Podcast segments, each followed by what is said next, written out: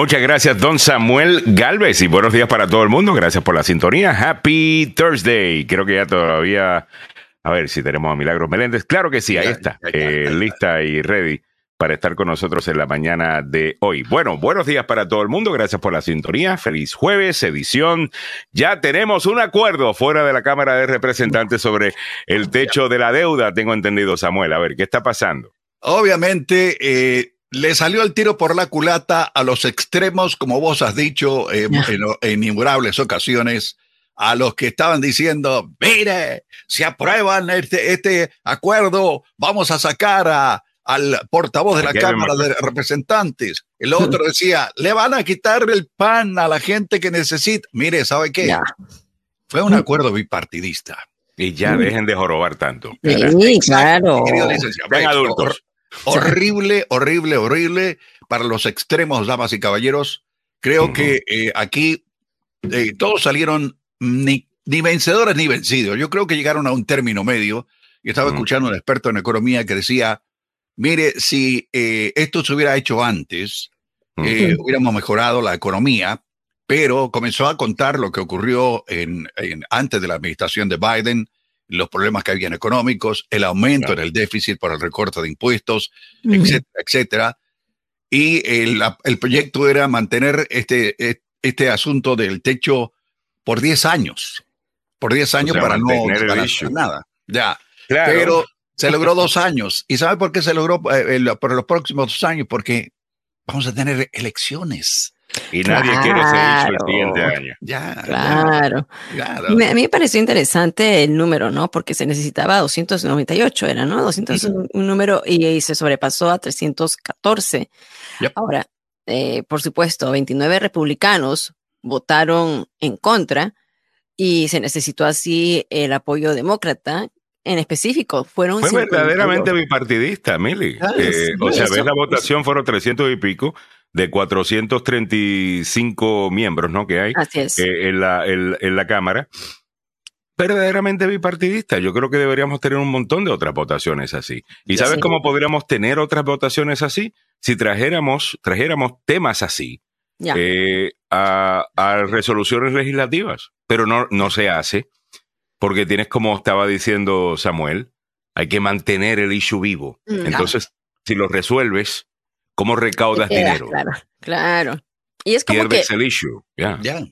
Con, con la filita, con así, ¿no? Con la puntita, como que el primero de junio se vencía el plazo, o sea, primero, mm. ya estábamos así como al borde y se aprueba ayer. Claro que se había mm. extendido hasta, hasta el 5. Ahora, esto es la Cámara de Representantes.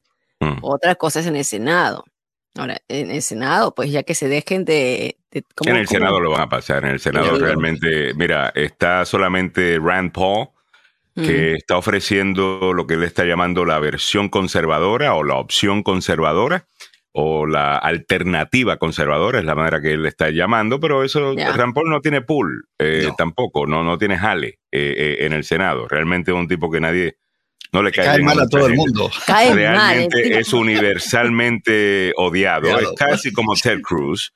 Eh, ¿Me entiendes? Que en los medios puede hacer mucho ruido, pero fuera de eso, pues no tienen, no, no, no tienen poder de convocatoria.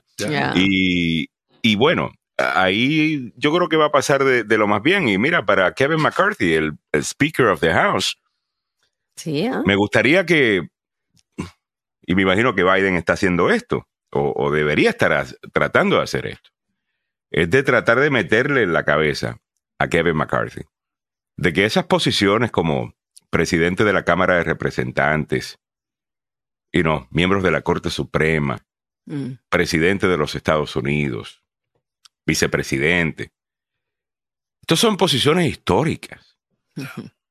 ¿Me entiendes? Estas son posiciones que, dejan un legado. Eh, ¿Me entiendes? Ya. Y usted, señor Kevin McCarthy, es el presidente de la Cámara de Representantes más débil desde el punto de vista políticamente hablando, eh, la falta de confianza que tiene su conferencia sobre él, las amenazas eh, mm. todo el tiempo de que mira, o haces lo que nosotros decimos, te vamos a tumbar 18 veces. Para, fueron 18 votaciones, ¿no? Eh, para confirmarlo, o 15 votaciones para confirmarlo como presidente de la Cámara de Representantes. Señor Kevin McCarthy, usted tiene una oportunidad aquí para cambiar esa narrativa. Claro. ¿Por qué no trabaja conmigo y pasamos una serie de proyectos de ley en el centro? ¿Ok? Que sí, a lo mejor los extremistas de su lado van a estar molestos con usted y los extremistas del lado mío van a estar molestos conmigo. Hmm. Pero usted salva el legado de su speakership. Yo creo que eso sería una manera de persuadir a Kevin McCarthy. Porque el político quiere, una, quiere un legado. O sea, uno llega a una posición como esa, tú quieres dejar un legado, tú no quieres dejar el legado. Kevin McCarthy, o sea, Nancy Pelosi pasó Obamacare, eh, puso a Trump en, en, su lugar y le hizo juicio político dos veces. Logró pasar algunos de los eh, proyectos de ley más difíciles y de repente Kevin McCarthy, el líder republicano más débil que ha tenido la historia del partido. o, sea, cambie la narrativa, señor Kevin McCarthy. Y así le mete un cantazo a eso que cada rato le están metiendo un cantazo a usted, que son de la extrema derecha de su partido. Este es como un primer pasito, ¿no? Un primer paso, porque la verdad, o sea, el, la cara, mira, la, la, sonrisa de oreja a oreja que tenía eh, McCarthy, por supuesto, este es un logro porque tenían esas amenazas. O sea, si no, si no lo hubieran apoyado en bloque los republicanos, o sea, bueno, 29 desertaron, ¿no? 29. los, los, ultras, ya. Los que son los ultras. Ya. Pero no, es, es un logro para este hombre. También hay que destacar el hecho de que el, hecho de que Biden sabe jugar detrás de las cortinas. Sí sabe, sabe manejar Ahí sí le ha salido verdaderamente la experiencia, la sagacidad. Es un zorro viejo. Él sabe lo que está haciendo y eh, hay que destacar, hay que decirlo lo hizo muy bien. Yo he, tenido ciertas dudas en cuanto a cuando habla, dice, vamos a hacer esto bipartidista, bla, bla, bla, bla, bla, bla. Pero esto, esto fue verdaderamente bipartidista. Casi medio siglo que ha trabajado con los congresistas, ¿no? Estos 47 años que ha estado en el Congreso. Y hay otra cosa, cuando llega a esa edad hay ciertas cosas que no te importan ya. Eh, pues. Como estas batallas de ego. Eh, mm. Ya eres presidente de los Estados Unidos. Está en el esta es la última, este es el último trabajo que va a tener el presidente Joe Biden. Obviamente nadie tiene duda eh, de eso. No tiene nada que perder eh, en, ser un estadista, pensar en el país primero. Y creo que lo está demostrando. Ese era el atractivo de Joe Biden cuando ganó la, la votación en 2020, precisamente. Eh, que era un tipo que iba a poner al país primero, que tenía, iba a operar con cierta mesura, con cierta responsabilidad, con cierta madurez que es precisamente lo que Donald Trump no tenía. Era un drama diario, era como tener un teenager, la Casa Blanca, sinceramente. o sea, quejándose todo el día, siempre había un, issue, siempre había una vaina. Pero bueno, bien por el presidente Biden y bien por Kevin McCarthy. Eh, si yo fuera Kevin McCarthy y estuviera asesorando a Kevin McCarthy, le diría, mira, aquí está, aquí es la manera que tú limpias tu imagen y creas un legado real eh, en vez de ser un tipo débil, sin espina dorsal, ponte a trabajar con, con, con, critícalo, o sea, hazlo de Newt Gingrich y Bill Clinton. O sea, no te estoy diciendo que te hagas pana de Biden. Y no, Newt Gingrich y Bill Clinton se tiraban durísimo en, los medios de comunicación, pero trabajaban. Pero, y los dos dejaron legado, Alejandro. Y los dos dejaron legado, sí, No fue, definitivamente. Definitivamente, uno de los speakers más efectivos de la historia ha sido Newt Gingrich, sin, duda. Mm, malo para nosotros, creo yo, igual para, para la comunidad inmigrante y con todo, mira, el empuje que dieron con la reforma de welfare. O sea, estaba bien lo de la reforma. Pero eso, la reforma de welfare fue, bueno. la Balancear la deuda fue bueno. La de inmigración, 1996. ya. Esa fue bien dura. Y Biden, o sea, eh, que diga Biden. Clinton Clinton la firmó y Clinton, como lo hemos visto, lo has puesto anteriormente, o sea, era un pero en ese tema, en ese, ¿no? Pero en ese tiempo, Clinton estaba a favor de esas medidas. Eh, pues. sinceramente, no había una división partidista eh, como la hay hoy en el tema de mm. inmigración. Eh, era, era como que, bueno, estamos todos de acuerdo que si va a haber inmigración tiene que ser legal y regulada. Mm. Y era la posición de cualquier oficial del gobierno de los Estados Unidos decir que las leyes del país se tienen que seguir. Usted dirá, bueno, es que eso se cae de la mata, y es que se cae de la mata. Pero eh, ese es el discurso que venimos escuchando por los últimos 10 años, que nos ha acostumbrado a pensar o a querer normalizar una actitud sobre inmigración irregular que usted sabe muy bien, usted no la tendría en su país.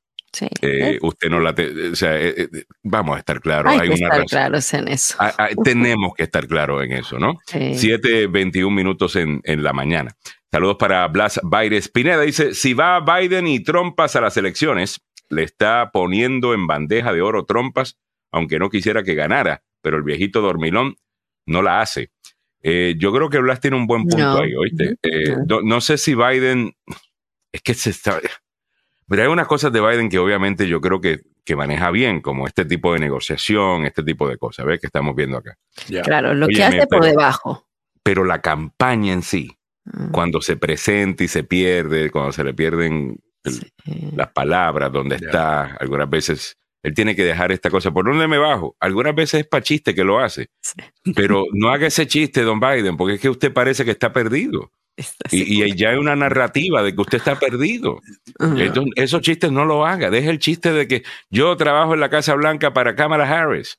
Eh, mire, eso suena eh, chistoso, como que usted le está dando cierto poder a, la vicepresidenta Kamala Harris o lo que sea, pero lo toman como que, sinceramente, como que usted está perdido. deje eso. Usted tiene que estar, you know, aware. Además, que si Kamala Harris, si Kamala Harris trabajara bien, ¿no? Sí, sería tremendo. tremendo. Pero imagínate. Bueno, lo, más reciente de Donald Trump fue que eh, amenazó con una orden ejecutiva para mm, quitarle la nacionalidad a los niños oh, que nacen aquí en Estados Unidos. No sé si escucharon eh, a, a, los que a los que nazcan. No, no, no sé si incluía a las personas que ya habían nacido. Eh, yo no sé si eso se puede hacer, pero, o sea, hacerlo retroactivo lo dudo. No creo. Yo, estoy casi claro que no se puede a través de una orden ejecutiva. Ayer el abogado Joseph Maluf no pudo estar con nosotros para preguntarle. Hoy día eh, tampoco está en, corte de. Está en corte. Sí, Pero definitivamente eso tiene que ver con la decimocuarta enmienda, si no estoy equivocado, ¿no? Tiene que ver. ¿Es la decimocuarta o la tercera? Eh, pero eh, anteriormente, porque esto había sido ya un tema de campaña anteriormente, quitarle la ciudadanía a los niños que nacen aquí, de padres indocumentados, y se había visto, y el propio eh, em, abogado decía que hay que cambiar la constitución. o sea, ese es un punto en la constitución. Pero el argumento que, tiene, que tiene Trump eh, eh, es, es Joe Biden has launched an illegal foreign invasion of our country, allowing a record number of illegal aliens to storm across our borders. From all over the world, they came. Under Biden's current policies, even though these millions of illegal border crossers have entered the country unlawfully, all of their future children will become automatic U.S. citizens. Can you imagine? Mm-hmm. They'll be eligible for welfare, taxpayer funded health care, the right to vote, chain migration, and countless other government benefits, many of which will also profit the illegal alien parents. Ok, esto es solo la primera parte Híjole. de lo que dijo este señor. Y se está tanto en contra a una gran parte de la población. Bueno, vamos a estar claros que el, país entero debería estar en contra de esto por una sencilla razón. Aquí todo el mundo es inmigrante. Ya. ¿Ok? Y todos fueron, y los que nacieron aquí fueron ciudadanos automáticamente, gracias a la decimocuarta enmienda, que fueron de estas enmiendas que se pasaron después de la guerra civil para lidiar con el tema de los esclavos. Y básicamente decía que, y dice que cualquier persona nacida eh, en los Estados Unidos es un ciudadano de los mm. Estados Unidos. ¿Ok? So, Por ahí va la cosa. La, la, otra cosa es, yo entiendo que mucha gente le gusta el argumento de que ya, pero a mí, eh, mis abuelos llegaron legales. Bueno, vamos a establecer primero que todo que lo que era considerado legal eh, antes es lo que consideramos ilegal hoy. Oh, de la misma manera que la gente llega a la frontera sur de los Estados Unidos queriendo entrar, la gente llegaba a Ellis Island y llegaban también, ¿cómo es que se llama este otro lugar en California? Que también recibió mucha, mucha inmigración también. Eh, solamente no se habla tanto, pero definitivamente que estos dos puertos recibieron a un montón de personas. Y se le hacía un chequeo de unos 13 segundos de salud. Podías hasta cambiarte el nombre So, dejemos de comparar manzanas con plátanos, porque me parece que no, no es justo. Eh, me, entiendes esa, e, esa comparación? Segundo, Donald Trump sabe que no puede pasar esto a través de una orden ejecutiva y para esas personas que piensan que el atractivo de Donald Trump es que dice la verdad y dice las cosas como las siente y el tipo es sincero, ahí tienes el mejor ejemplo de lo mentiroso y charlatán que es ese tipo. Él sabe muy bien que eso te puede gustar a ti, de quitarle la ciudadanía a personas que son nacidas acá. Pero él sabe muy bien que él no puede pasar eso a través de una orden ejecutiva. Eso es una charlatanería. Pero lo dijo. De, de, parte, de parte de él. Y te está mintiendo. Pues. Y te está mintiendo y te está mintiendo en la cara. Pero eh, mm, lo que pasa es que toma, es, es tan es circunstancial y aprovecha tanto, como te digo, siempre lo, voy a repetir, o sea, tan el mercadeo, qué es lo que está así caliente y es verdad, por, es, es verdad en ciertas circunstancias. Eh, personas que cruzan a veces la frontera, hay personas que están embarazadas y, eso es lo que quieren, quieren que sus niños darles un mejor porvenir a sus hijos, ah, pero por una o por un mínimo de personas que lo hacen, entonces ya generaliza de esta manera y, y, pues seamos, seamos claros también allí, ¿no? El niño que nace eh, ciudadano americano acá sí le corresponde, le corresponde eh, los beneficios beneficios de food stamp. Pero eh, dejemos la narrativa de que, está, de, que la gente viene aquí a pedir del gobierno. Hemos estudiado el tema y la realidad del caso es que el inmigrante indocumentado no recibe más de lo que contribuye. Eh, eh, así que dejemos la idea, es un argumento falso. Sí, pero él lo toma, eh, pero él lo toma y es, ahí está, y es, es caliente para ese tema. O sea, él, claro que es caliente, porque lo, de nuevo como chivo expiatorio. y, y, eso de utilizar a alguien como chivo expiatorio para tú ganar votos, lo hemos visto diez mil veces antes. Y sabemos el tipo de líder que utiliza ese tipo de discurso. Es más, ya con Trump no lo tenemos que imaginar, porque el desgraciado intentó un golpe de Estado intentó un autogolpe. Para los que tanto dijeron, bueno, si entra Biden va a ganar el socialismo, socialismo del cual yo estoy en total desacuerdo, eh, va a ganar el socialismo y van a llegar los comunistas y va a ser como Latinoamérica. Mira, el único que trajo las charlatanerías de Latinoamérica a Washington, D.C. fue Donald Trump. Incluyendo el amiguismo este, voy a soltar a los amiguitos míos, voy a poner el Departamento de Justicia que a que me haga favorcitos a, los criminales que están en mi grupo, voy a, poner, voy a hacer un autogolpe, estilo Hugo Chávez en, Venezuela. Ese es Trump. Eh, esto para que estemos claros eh, sobre los que quieren hacer de esto una cosa de derecha e izquierda. Eh, vamos a estar claros en eso. así peleamos los próximos 12 rounds, by the way. y siquiera hemos empezado. Ah, Donald Trump no es una, no debería ser una opción para el Partido Republicano. Si de verdad quieren ganar a alguien del centro, y miren que hay un montón de gente en el centro listos para irse del Partido Demócrata. Mira que hay un montón por un sinnúmero de razones. Republicanos, ustedes quieren ganarse esa gente y tener un partido más grande o tener al extremista este. Háganse esa pregunta. Es que ahora hay dos. Hay, Ron DeSantis es un eh, trompito, hay que decirlo, y, sigue la misma línea, la misma línea de este señor. O sea, eh, ¿cuáles son las alternativas? Les, voy a contar en el tope de la hora porque tengo varias que han aparecido, damas y caballeros, y que eh, yo digo, bueno, si a Trump no lo meten preso, ni lo acusan de alguna violación de la ley, y por A, B o C motivos. Eh, no puede participar. Tiene un impedimento legal de no ser candidato presidencial, aunque algunos dicen que hasta metido en el bote puede ganar. Claro, es legal.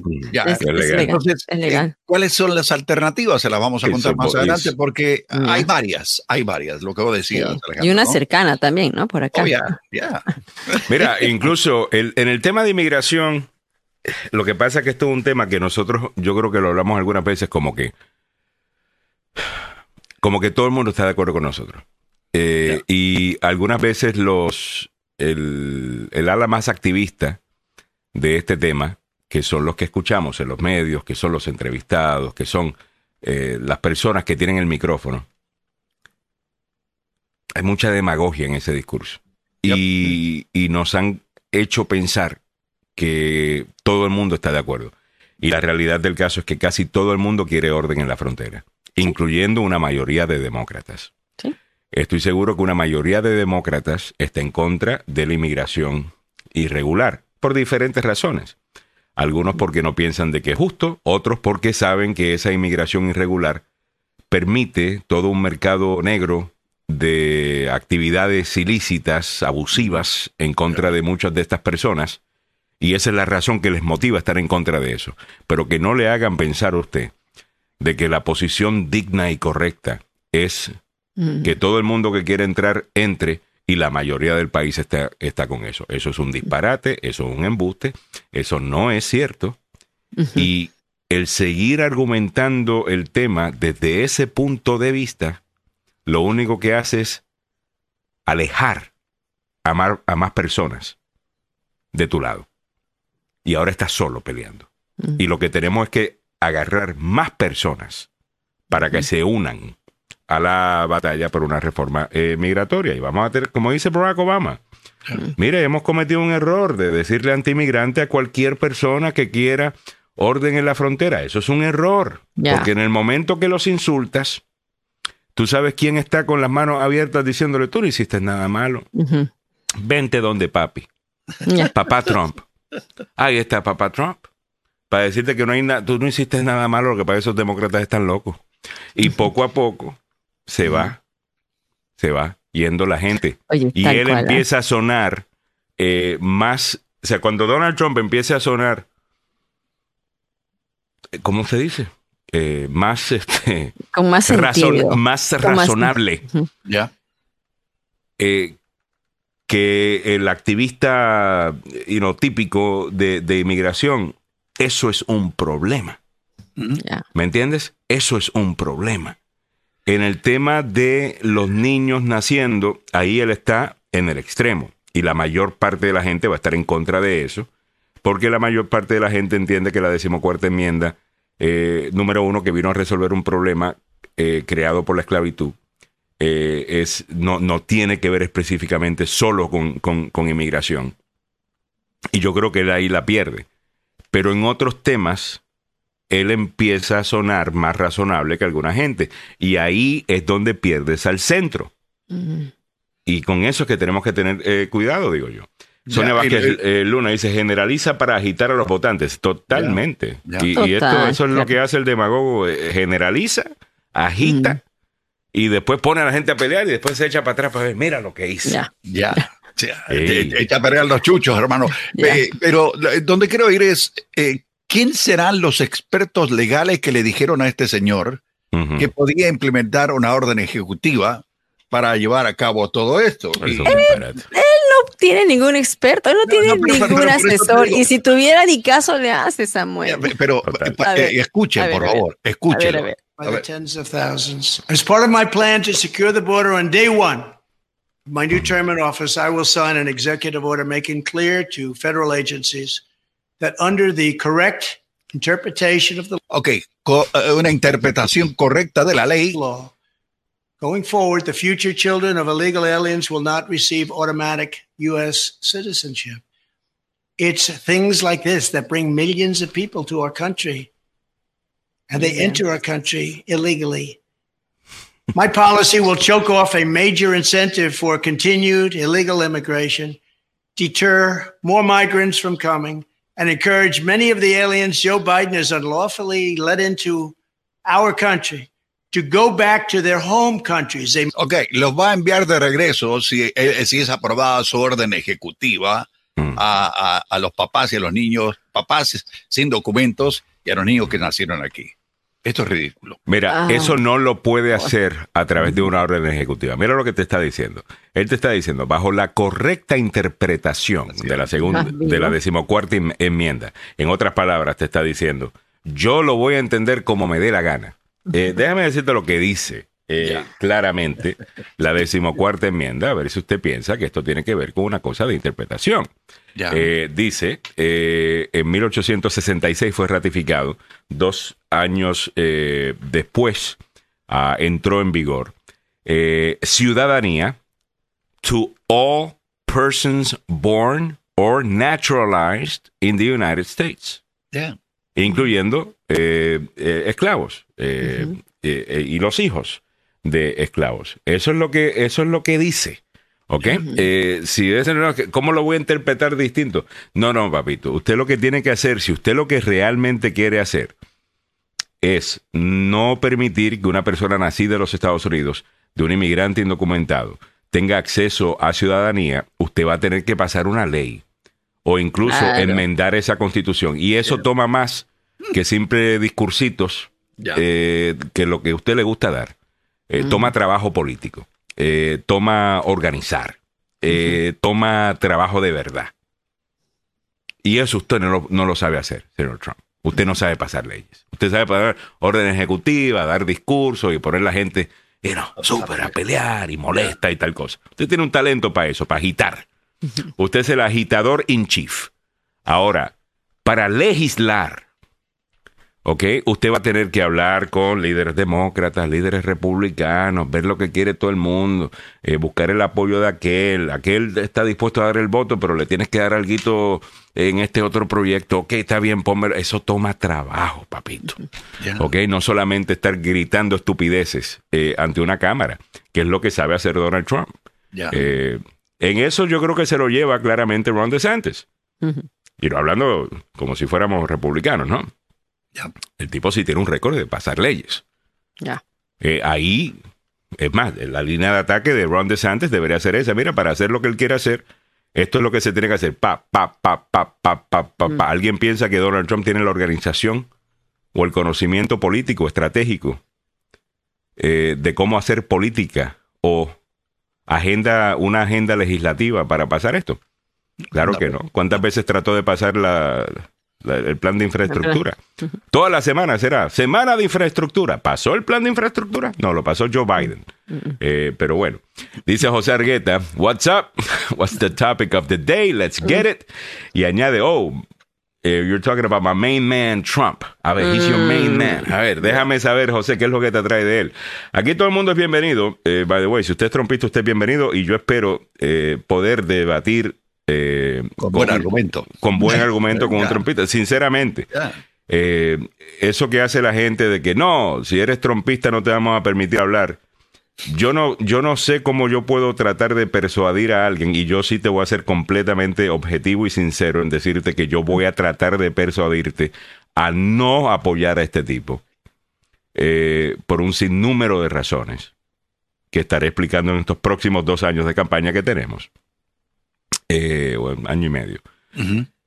So, objetivamente, ya yo me declaro, ustedes saben cómo yo me siento sobre Trump, eso no va a cambiar. Ustedes saben cómo yo me siento sobre políticas republicanas, apoyo algunas, es más, muchas de, de, ellas. Si me pregunta a mí dónde estoy en el espectro, tengo que decir que soy centro derecha, no centro izquierda. Eh, pero Donald Trump para mí no es una opción. Pero me encantaría escuchar por qué es una opción para ti, no para caernos a palos ni para burlarme de Buen argumento que presenta. Sino que quiero escuchar. Ya. Porque por alguna razón este tipo es atractivo. Eh, y yo quiero saber por qué. Y, tienes todo el derecho de apoyarlo, aunque estemos totalmente de acuerdo, ¿me entiendes? Eh, pero tienes todo el derecho y quiero saber por qué. Y podemos tener una conversación abierta. Eh, yo no creo en eso de shame people. Eh, por sus decisiones políticas, porque después no puedes, después no, ¿cómo, los puedes persuadir? Si no sabes qué es lo que le atrae. Y, no, ¿cómo puedes tener una conversación? 7:40 minutos de la mañana. Sonia Vázquez Luna dice el mismo que le dijo que México pagaría el muro, total. Ah, sí, claro. Va a hacer un muro y México lo va a pagar. Y, los asesores dicen que, ¿what? ¿Y cómo vamos a hacer eso? ¿Qué poder tienes tú sobre lo que hace eh, eh, México? Él se la inventa ahí, se la saca de la manga. 740. All right, vamos moviéndonos para adelante. Estábamos hablando del tema de la deuda, eh, que ya tenemos un nuevo plan. Eh, pasó la Cámara de Representantes, un muy buen día para Kevin McCarthy. Los extremistas de su partido, pues, eh, se dieron cuenta que son un grupito pequeño y que no son este, este gran movimiento que ellos juran ser. La mayoría votó sobre 314 votos de republicanos, de demócratas, fue bipartidista. Pasa a la Cámara, ahora pasa al Senado, pero vamos a ver qué pasa allí, parece que va a pasar, no, debe haber ningún problema. Y Joe Biden lo va a firmar y estamos a tiempo para salvar al país de un desastre económico. All right, 7:41 minutos de la mañana, pero hay otros titulares en la mañana de hoy. Eh, Mili, ¿qué más se está comentando? ¿Qué bueno, está trayendo la atención, llamando la atención? A nivel local, que también es, un tema local y nacional, que el gobernador de Virginia, Glenn Youngkin, acaba de enviar 100 miembros de la Guardia Nacional a la frontera sur de Estados Unidos, uniéndose ayer también a los gobernadores de West Virginia y Carolina del Sur. Ahora, esto esto, ¿no? Dice, son 100 miembros de la Guardia Nacional. Señor Jonkin no va a ser candidato presidencial. Pero, está coqueteando, está coqueteando de todas no, él está pensando en 2028. él está pensando en 2028 y se está, está, está creando su narrativa sobre este tema. Mire, yo incluso cuando teníamos la invasión, allá yo mandé tropas de la Guardia Nacional de Virginia. Él se está preparando eh, para 2028, digo. Pero fíjate que Joe Biden también, o sea, él cuando pasó lo del el título 42 que se levantó, también eh, anunció que enviaría 1.500 soldados activos en la frontera, ¿no? Adicionales a los 2.500 ya miembros de la Guardia Nacional que ya se encontraban en la zona. Entonces, eh, lo están mirando como un tema de seguridad. Pero, o sea, tan, pero o sea, es controversial, definitivamente. Ayer yo estaba en una reunión con el, el gobernador de Maryland, el señor Westmore, hicimos un recorrido, Westmore hizo un recorrido en Wheaton, uh, invitado por la concejal eh, Natalie Fanny eh, González, y para ver sobre el tema de seguridad peatonal. Y la pregunta también fue, mire, o sea, Virginia está enviando a la Guardia Nacional. ¿Ustedes van a enviar? Por supuesto se sabía que la respuesta iba a ser que no, ¿no? Eh, fue enfático, o sea, viviendo en este DMV, en esta zona, somos bien claros, DC y Maryland están totalmente opuestos, al contrario, DC es considerado como una ciudad santuario y eh, de, apoyo a los, eh, a, los, a los inmigrantes, pero igual, este despliegue de Virginia y otros estados con gobiernos que son republicanos uh, ha sido como una misión específica de brindar apoyo a lo que mm. ha sido Texas, porque Texas, el gobernador, lanzó esta operación en 2021 argumentando que el gobierno federal prácticamente estaba abriendo las puertas a la inmigración ilegal y pidiendo ayuda a los demás estados y mm. ahora estos están respondiendo. Así que, eh, ah, Virginia, eso me parece eh, que está sonando y va a seguir sonando durante todo el día este tema con gente a favor y, otros criticando. Mm. También bueno, otros titulares, este Alejandro, ahí también los tienes. No, no, sí, sí, sí, eh, pero sobre Glenn eh, Youngkin. Eh, Glenn Youngkin no es un tipo extremista. Eh, ah. Y usted, yo sé que ese es el problema que tiene alguna gente, automáticamente quieren poner de extremista a todo el mundo. Y cuando la persona te muestra no serlo, eh, entonces tú quedas como el exagerado, ¿ves? Y, pierdes credibilidad. Por eso es que hay que tener cuidado con, con, estas cosas. Eh, la, gallinita de los huevos de oro es tu credibilidad. Eh, no. So, anyway. So, Glenn Youngkin para mí es un republicano, es conservador y gobierna desde ese, desde ese punto de vista. Hay algunas personas que piensan que eso es malo. y, y porque solamente el mundo debe operar desde su punto de vista. Bueno, la vida no funciona así. Eh, me imagino que Glenn Youngkin está tomando un, esto de una manera, es muy calculador. Eh, creo que es un buen político.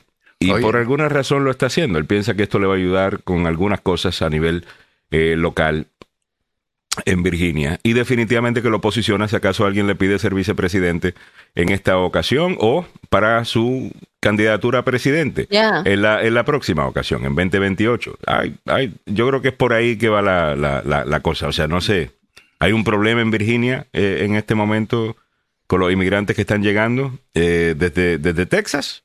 ¿Hay un argumento que él pueda hacer o no? Yo creo que no. Yo creo que en ese momento, bueno, simplemente... Eh, podría ser un poco las escuelas, ¿no? Pero estos son, eh, eh, esto ya ha venido sucediendo desde hace rato con los niños migrantes que cruzaban solos la frontera. Entonces, un poco que los sistemas se veían, los sistemas educativos se veían abarrotados, pero no es un problema, no se está hablando mm, de, eh, como, como en, el Distrito de Columbia, eh, que se convirtió en una emergencia. Aquí en Virginia. Porque sé que en Virginia, por ejemplo, me habían dicho de que en algunos, como acabas de decir, en algunos distritos escolares, pues sí, se están acabando los recursos, eh, o recursos que son para personas que, llevan pues su tiempo ahí, eh, se le están dando pues a, estos que están llegando nuevos. Mm.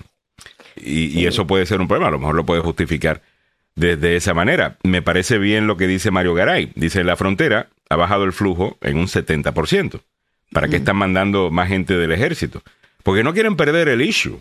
Eh, Mario, déjame confirmar ese dato, ¿no? De que, de que definitivamente ha bajado esa cantidad, pero sí sabemos de que ha bajado.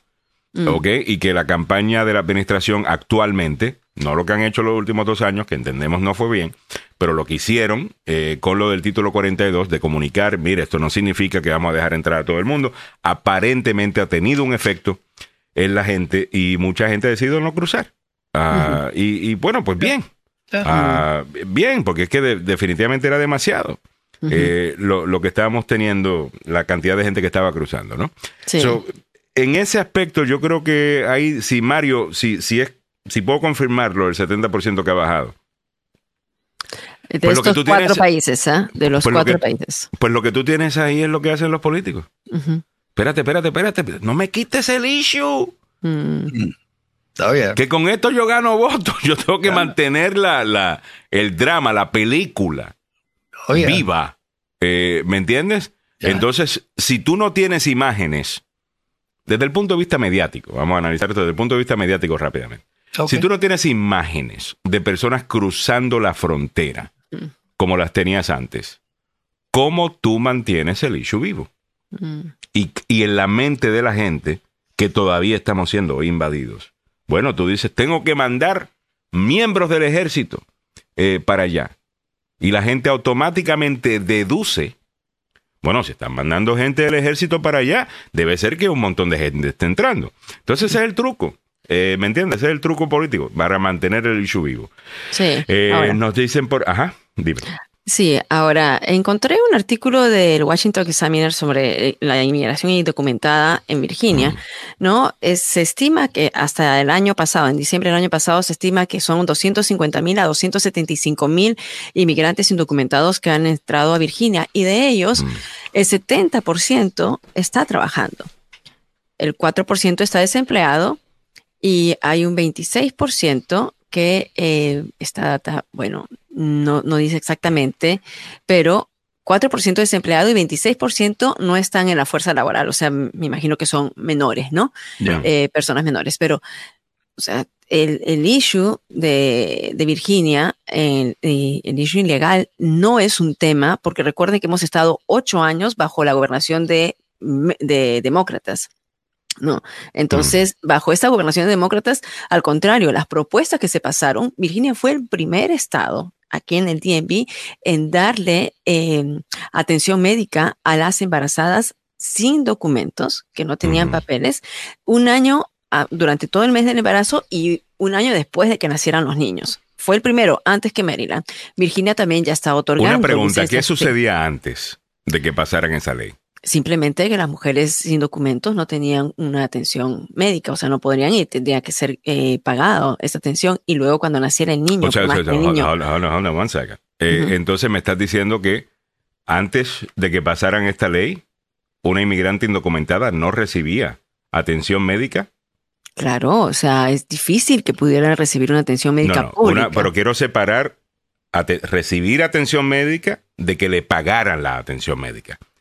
Porque de la manera que suena eso es que una persona que estaba indocumentada no podía ir a un, ah, eh, lugar de, a un hospital de emergencia y recibir tratamiento simplemente porque era indocumentada. Recibía el tratamiento igual. Claro, claro. Aquí eh, sí sabemos muy bien, o sea, los que estamos acá sabemos que no se le niega la atención médica a las personas cuando hay situación de emergencia. Ok, porque hay que separar esas dos cosas. Recibía atención de emergencia Simplemente que no se le pagaba por, por, esa situación de, eh, de emergencia. Y usted dirá, Brando, está haciendo una distinción. Sí, hay que hacer esa distinción. Eh, porque al, fin, al final del día, ¿qué sucede? Pasa una ley como esta, muy bien, chévere, gracias. Pero también ayuda a que gente como Donald Trump, quizás Glenn Youngkin, no sé cuál es su posición sobre esto, pero puedan utilizar esto. ¿Por qué le estamos dando al inmigrante indocumentado tal cosa? Mire, yo estoy seguro que la mayor parte de los inmigrantes indocumentados están dispuestos a pagar eh, por, por, por, su, por sus servicios. Eh, me, me, entiendes? Algunos, muchos de ellos tienen seguro médico, no califican para Obama, que no significa que ellos no tengan seguro médico, eh, que ellos pagan ellos, ellos mismos. Y son de estas cosas que suenan bien, pero después terminan antagonizando eh, a, toda la comunidad. Cuidado con eso.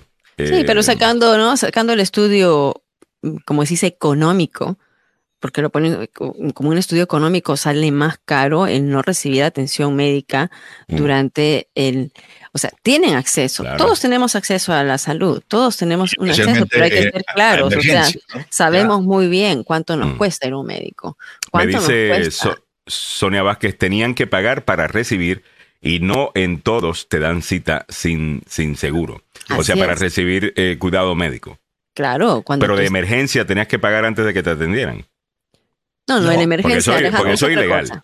Es otra cosa. Emergencia es emergencia, ¿no? Pero, eh, y entonces, como te digo, con el gobierno demócrata, ocho años de gobierno demócrata, se llegaron a pasar leyes muy favorables para los indocumentados y mm. lo que se había peleado por años, la licencia de conducir también. Entonces, eh, mm. como te digo, el tema migratorio se aplacó bastante durante los últimos ocho años y ahora cuando Glenn Youngkin asumió, el ser el temor de que vaya a quitar la licencia de conducir, que vaya a quitar algunos programas y mm. todo ello, esto está como un poco suave. Algunas cosas que ha hecho muy por debajo de la mesa ¿no? donde eh, sí se han ido algunos fondos que tenían los inmigrantes indocumentados, especialmente en, educación. Eh, también por ahí estaba algo del in-state tuition, pero esto no es algo concreto. Así que no el, la narrativa en Virginia, yo viviendo acá, siguiendo las noticias de acá, no veo que el tema migratorio sea un issue en este momento. Ya, además de que uno de los, de los grupos que más apoyo le dio eh, en Virginia, y me imagino que ellos tienen algo que ver con, esto, eh, son latinos conservadores, específicamente evangélicos. Ah, mm. Él contó con ese, con, ese apoyo y tengo entendido que tienen, que tienen acceso esos grupos todavía al, al, gobernador. Asumo que algunos de ellos están abogando eh, a favor del, del inmigrante, aunque obviamente al, al activista tradicional, pues no, quizás no les guste eso, estén en contra de los evangélicos o, no les guste la religión. Yo al final del día, si hay alguien que está abogando eh, por el inmigrante indocumentado, me importa muy poco eh, si estoy de acuerdo con ellos o no en sus creencias religiosas. Eh. Sí, ¿no? Igual los empresarios también. También. Un grupo, un grupo de empresarios le dio el apoyo a Yankin. Así que él tiene una coalición y en este momento incluso hay una coalición en la gobernación eh, donde nuestra querida Ceci Williams participa igualmente y eh, son personas de diferentes ideas, ¿no? De diferentes eh, ideas políticas, pero entonces todavía hay un asesoramiento. A ver hasta cuándo va a seguir ese asesoramiento. Yo no creo que se vaya a eliminar esa, esa junta, mm. pero o sea, yo creo que otra vez, el tema migratorio en la Asamblea Estatal no he visto tampoco grandes propuestas legislativas que estuvieran amenazando a la seguridad, el bienestar de los indocumentados. Corríjame en eso, pero, eh, pero no, no he visto. Me dice Pablo Cruz, no pagan, nuestra gente va a hospitales con nombres falsos, no todos, pero ya conozco, dice. Miguel Ángel Sosa dice, en emergencia siempre se ha otorgado el servicio sin tener documentos legales. Zulma Glenda Martínez dice, Alejandro, pude recibir asistencia de odontología apenas hace ocho años y ya tengo 21 años de estar aquí. Wow. Pepe Villalobos dice, buenos días amigos, ¿qué piensan de que Biden no quiera debatir con los candidatos en las primarias demócratas? Yo sé que él, por ser el presidente, automáticamente eh, se le reelige, pero las circunstancias ahora son diferentes por su edad y por quién dejaría eh, si le pasa algo. Eh, yo creo que tienes toda la razón, Pepe, y me parece que uno de los mejores argumentos a favor de Biden en 2020 fue y va a ser en, 2024, tiene que ser parte de la campaña, el, hey, no solamente soy un demócrata eh, del Partido Demócrata, soy demócrata eh, desde el punto de vista de creer en la democracia. ¿Ves? y vamos a correr en contra de un tipo que intentó un golpe de Estado o, intentó mantenerse en el poder. So, yo creo que democracia como tema de la campaña de, Biden va a ser central. Yo no sé cómo puedes hacer ese argumento con credibilidad si no crees en democracia dentro de tu partido. No sé, cómo te puedes, no sé cómo te puedes llamar el Partido Demócrata que no va a trabajar de manera democrática para ofrecer una verdadera opción a sus, a sus votantes. Específicamente ahora que sabemos de que una mayoría del Partido Demócrata no respetan a Joe Biden, le tienen cariño a Joe Biden, le dan las gracias a Joe Biden. Simplemente dicen, pero vamos a retirarnos ya. O sea, ya es tiempo de que otra persona venga, ya está viejito para esto. Es la mayoría del partido que está diciendo eso. Claro que debería debatir con RFK y con RFK Jr. y con um, la otra señora, la la ¿Cómo se llama eso?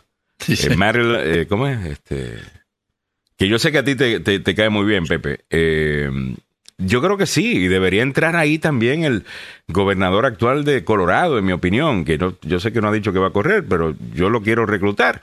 yo, yo creo que sí podría ser una, una opción, y quizás otros. Creo que sí. Eso debería ser. Williamson, gracias Pepe. Ah, nos dice Pablo Cruz, fuese bueno que el ojo de RF Kennedy gane la primaria de, demócrata. Y, creo que hay unas cosas. Mira, hay un populismo ahí en la campaña de, RFK Jr. Eh, que va con el tiempo en el que estamos. Definitivamente que estamos en una etapa en donde el, populismo eh, tiene cierto atractivo. Eh, esto no es solamente los Estados Unidos, lo estamos viendo en otras partes del mundo y, esta es una realidad con la que vamos a tener que lidiar. ¿Ok? Y RFK Jr. creo que tiene unas políticas que para mí hacen, you tienen algo de sentido, atraen a algunas personas e incluso atrae a algunos trompistas. Eh, no porque RFK sea trompista, sino porque es anti-establecimiento. Y, esto es lo que vamos a tener que entender, que la narrativa de los medios que te están queriendo dar, que esto es izquierda-derecha, mira, esto no es tanto izquierda-derecha, esto es mucho más establecimiento versus el que viene de afuera, el que viene de afuera del sistema. Y RFK Jr.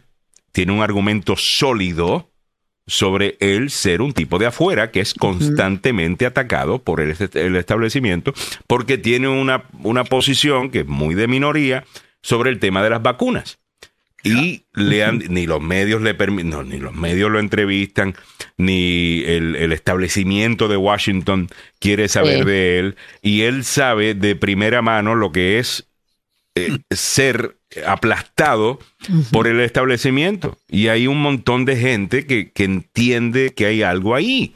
no sé, yo creo que le deberán darle un chance por lo menos al, tipo. Eh, Samuel, perdón. ¿Querías añadir sobre No, no, básicamente yo creo que eh, aunque hay críticas en contra de Biden, eh, yo creo que Biden va a hacer eh, un buen papel de campaña. Mm. El resto de los, de los contendientes no tiene una fuerza política, a pesar de lo que se diga. No hay fuerza, no hay... O sea, es muy difícil que, por ejemplo, ¿qué te digo? Un candidato desconocido de un estado que solo allí es conocido como en el estado de Virginia, por ejemplo, para dar una, idea, sea conocido por allá por Dakota del Norte o por eh, en el estado de Washington, en el oeste del país. Es cierto. tiene que tener un peso político y el que en este momento tiene el peso político es Joe Biden, el Partido Demócrata, aunque mm. muchos digan, no, está, está hermano, eh, eh, no, de eso. El tipo es un, insisto, el tipo es un zorro viejo.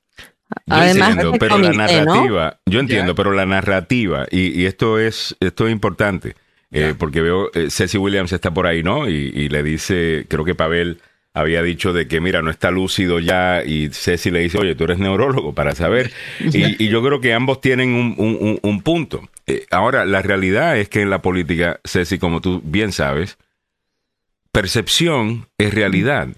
Mm. Y, fuera de, seas neurólogo o no, eh, para poder diagnosticar a, Joe Biden, la percepción es que él no está completamente ahí. Mm. Y como dije anteriormente, tiene que dejar el chistecito ese, oye, ¿para dónde voy ahora? Porque lo utilizan para crear la percepción de que el tipo está perdido todo el tiempo. Y creo que algunas veces simplemente está preguntando, mire, yo he estado en un escenario y después de hacer una presentación o de hablar, yo le puedo preguntar a la persona que está ahí eh, ayudando, oye, ¿quieres que salga por este lado o quieres que salga por el otro lado? Porque tú preguntas, porque tú no sabes. A lo mejor estoy tapando un, shot de una cámara, eh, una cosa, a lo mejor quieres que salga por acá. Y nadie va a decir, oye, Alejandro está perdido, eh, no sabe dónde está parado. porque no soy una persona mayor, porque X, you know, whatever. Pero Joe Biden no tiene ese beneficio. A él no se le da ese beneficio porque está viejito. Es una realidad con la que tenemos que lidiar.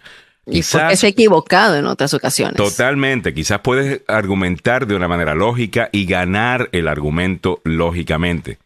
Pero estamos hablando de política. Aquí la lógica muchas veces no tiene nada que ver. ¿Verdad? Sino más bien la percepción, lo que la gente siente, lo que la gente cree. Y, hay un problema con Biden eh, en ese aspecto. Y eso hay que simplemente anotarlo. Eh, eso hay que atacarlo. Eh, los, que, que están a favor de, Biden. Yo creo que deberíamos. ¿Sabes qué es la mejor manera? Ya. De callarle la boca a toda la gente sobre este tema. Que Joe Biden diga, ¿sabes qué? Yo quiero tener una primaria demócrata, vigorosa. Sé que hay unos candidatos que están recibiendo algo de apoyo y yo los voy a debatir. Yo le voy a demostrar a todo el mundo que yo estoy listo para esto. Ya. Esa es la mejor manera de hacerlo. Ya. Óyeme, el presidente de los Estados Unidos nunca pierde la primaria. ¿Ok? Nunca. Eh, la última vez que intentaron, por ejemplo, mira, Jimmy Carter, que era un eh, presidente poco popular. Ya. A él le corrieron una primaria en el 80. Fue nada más y nada menos que Ted Kennedy el que lo hizo. Y Ted Kennedy no logró el, ganar, ni siquiera le hizo un poquito. Eh, eh, ¿me, entiendes? Porque la gente usualmente va a votar por el presidente. Joe Biden tiene todas las de ganar, inclusive si tiene malos debates, inclusive si tiene lo que tiene, o sea, no tenga miedo, señor Biden, compruébele a la gente de que usted está listo para esta batalla. Porque le puedo garantizar que RFK Jr. y la señora Williamson van a ser mucho más buenas gentes de lo que va a ser Ron DeSantis o va a ser Donald Trump y la gente quiere saber que usted está listo. Mira lo que dice ah, Mario. Claro, ahí está. Al Pacino acaba de embarazar a alguien a sus 84 años. ¿Quién dice que Biden está viejo? Eh, ¿Sabes qué? Y va a tener que ser a través de ese tipo de chistes y a través de ese tipo de meme eh, que van a tener que cambiar esta. Usted piensa que yo estoy loco, pero le estoy diciendo que alguien tiene que hacer ese meme eh, y, no, y hacerlo con Biden y empezar a cambiar esa narrativa. Esa narrativa hay que cambiarla. Ah, y este para hacer el, para completar el chiste, la novia tiene 29 años, ¿no? Ya, y se ve muy bien. se ve muy bien. Sí, viejo, agüey viejo, pasto tierno, decía mi abuelita. Oye, pero tengo entendido que, que ella también había sido eh, con Mick Jagger de los Rolling Stones. Entonces parece que hay gente que le gustan estos viejitos así de ochenta y pico de años. Samuel, hay, Ok, tengo futuro, damas y caballeros. Sí, señor. aparentemente hay unas mujeres que le gusta eso y yo no, yo no tengo hay, hay hombres que le gustan a las mujeres mayores, hay, hay mujeres que le gustan a los hombres mayores. Eso te digo, güey, el viejo pasto tierno, hermano. no sé, ¿ah? no, no, no, sé. Parece, o sea, 29 años con 83, es la abuelito, Una diferencia grande, ¿no? Sí. tiene ocho, ya tiene ocho meses de embarazo. Don Al Pacino es mi héroe. Oye, pero ustedes escucharon esto, ¿no? Entonces Al Pacino y, Robert De Niro, eh, que tienen, que han trabajado en tantas películas juntos, que tienen más, ambos son italianos americanos, eh, ambos vienen del Godfather, ¿no? Del padrino, tal cosa. él también acaba de preñar, digo, de embarazar a alguien. No, ya creo que ya tuvo el bebé. Robert De Niro. Acaba, de tener el bebé. Sí, acaba de ser papá ahora. Y al Pachino dijo, yo no me quedo atrás, papito. Pero Robert De Niro tiene Say hello to my little friend. Eh. Pero Robert De Niro, güey, vamos a ver, 83, o sea, se llevan por cuatro años nada más. Se llevan por cuatro años ya. Se llevan, me encanta Robert De Niro, la verdad. Robert De Niro tiene 79, ¿no? 79, acaba de mm. convertirse en padre por séptima vez mm. y ahora Al Pacino, ha embarazado, ya tiene a la novia con ocho meses de embarazo. La novia, la novia 29 años, jovencita. No, déjame ver. Mi hija tiene 27, dos años más que Alma, con una persona de 83. Uy. Sonia Vázquez dice, sin miedo al éxito, don Samuel. Eso es. Samuel tiene futuro hasta que salgas de tu bunker. Dice, claro, no te van a dejar. Le voy a dar esto a la. ¿A, la, ¿A mi Ana? A tu, Ana, a tu, a tu, jefa, a tu jefa.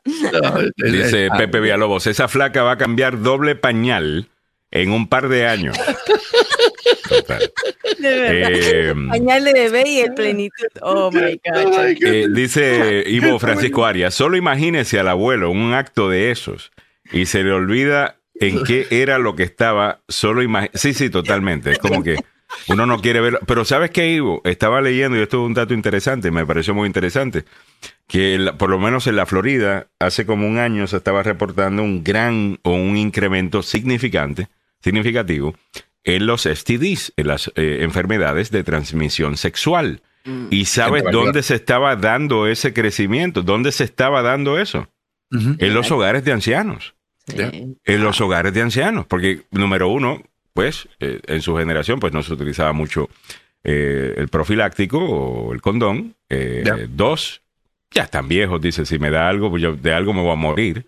Ah, es como literalmente sin miedo al éxito o al fracaso. Están solos, están allí y esta gente... Hay un gateo impresionante sucediendo en estos lugares. Hay un ah. gateo. Sí, sí, hay, un, gateo ahí de noche donde la gente va, you know, metiéndose para un lado y para el otro. Impresionante. Ay, Dios mío.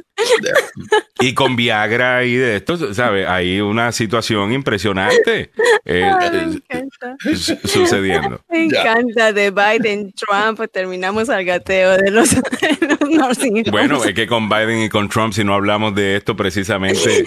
Son dos eh, octogenarios, o sea, dos, van Dice Dorio Balcazar, yo me voy para allá entonces. dice Miguel Ángel Mili, es gateando y perreando, total. En algunos de estos lugares tiene que haber... De, y, bueno, pues que Dios los bendiga, o sea, que, encuentren amor y felicidad a, esa edad. Pero impresionante. Yo creo que creo que dicen que el último eh, bueno, él, dice esto mucho porque le conviene ahora, ¿no? Porque ya está casi en 70 años, hablo de, de Bill Maher. Él dice que la discriminación, la única discriminación aceptable en el día de hoy es en contra de los viejitos, eh, lo que le llaman ageism, ¿no? Está el racismo eh, eh, o racism, esto es ageism, basado en tu edad, en donde tú abiertamente puedes cuestionar a, alguien simplemente por su edad. Ah, y a lo mejor tiene razón en eso, aunque con la edad también vienen ciertas cosas que suceden, ¿no? como por ejemplo con Biden, que se le, you know, se traba, Mm. Eh, dice un disparate aquí, dice un disparate allá. ¿E-, ¿Eso le da o su incapacidad de, poder hablar correctamente? Sí, yo creo que, algo de da. o sea, puede, puede, pasar, mira.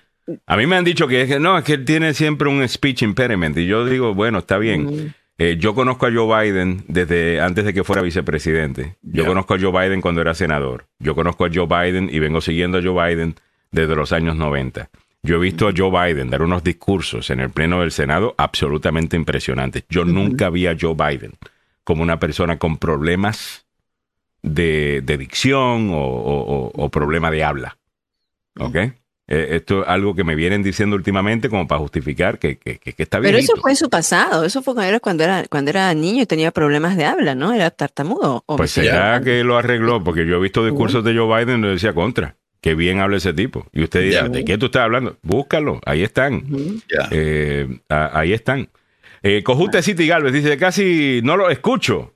Aquí son las 2 pm en Suiza. Me vine a ah, vivir un par de meses con mi hija. Qué rico, Cojute. Qué lindo. Qué chévere. Manda fotos, querido. Qué bien. Qué, qué lindo eh, que, está haciendo eso, Cojute. Felicidades. pero bueno, ¿será que la niña, su, hija, me imagino, si va de vacaciones, este, tiene más familia? Estamos hablando de embarazos. Yo, también ya voy como eh, a ver, prejuzgando, a ver, de repente tienes un nietecito. Cuéntanos un poquito más, Cojute, pero yo cuando hablan de Suiza hablo, me, transformo al sistema, me transporto al sistema de salud, uno de los mejores sistemas de salud que tiene mm. en, el mundo, eh, el de Suiza, ¿no? Entonces, hablando del tema de salud. Alguien había mencionado eso, de que deberíamos eh, comparar con otros países, cuando estábamos hablando del tema de salud, con otros países como los Estados Unidos y, yo creo que es un, muy, muy buen tema. Eh, creo que el que hizo el comentario fue hace rato.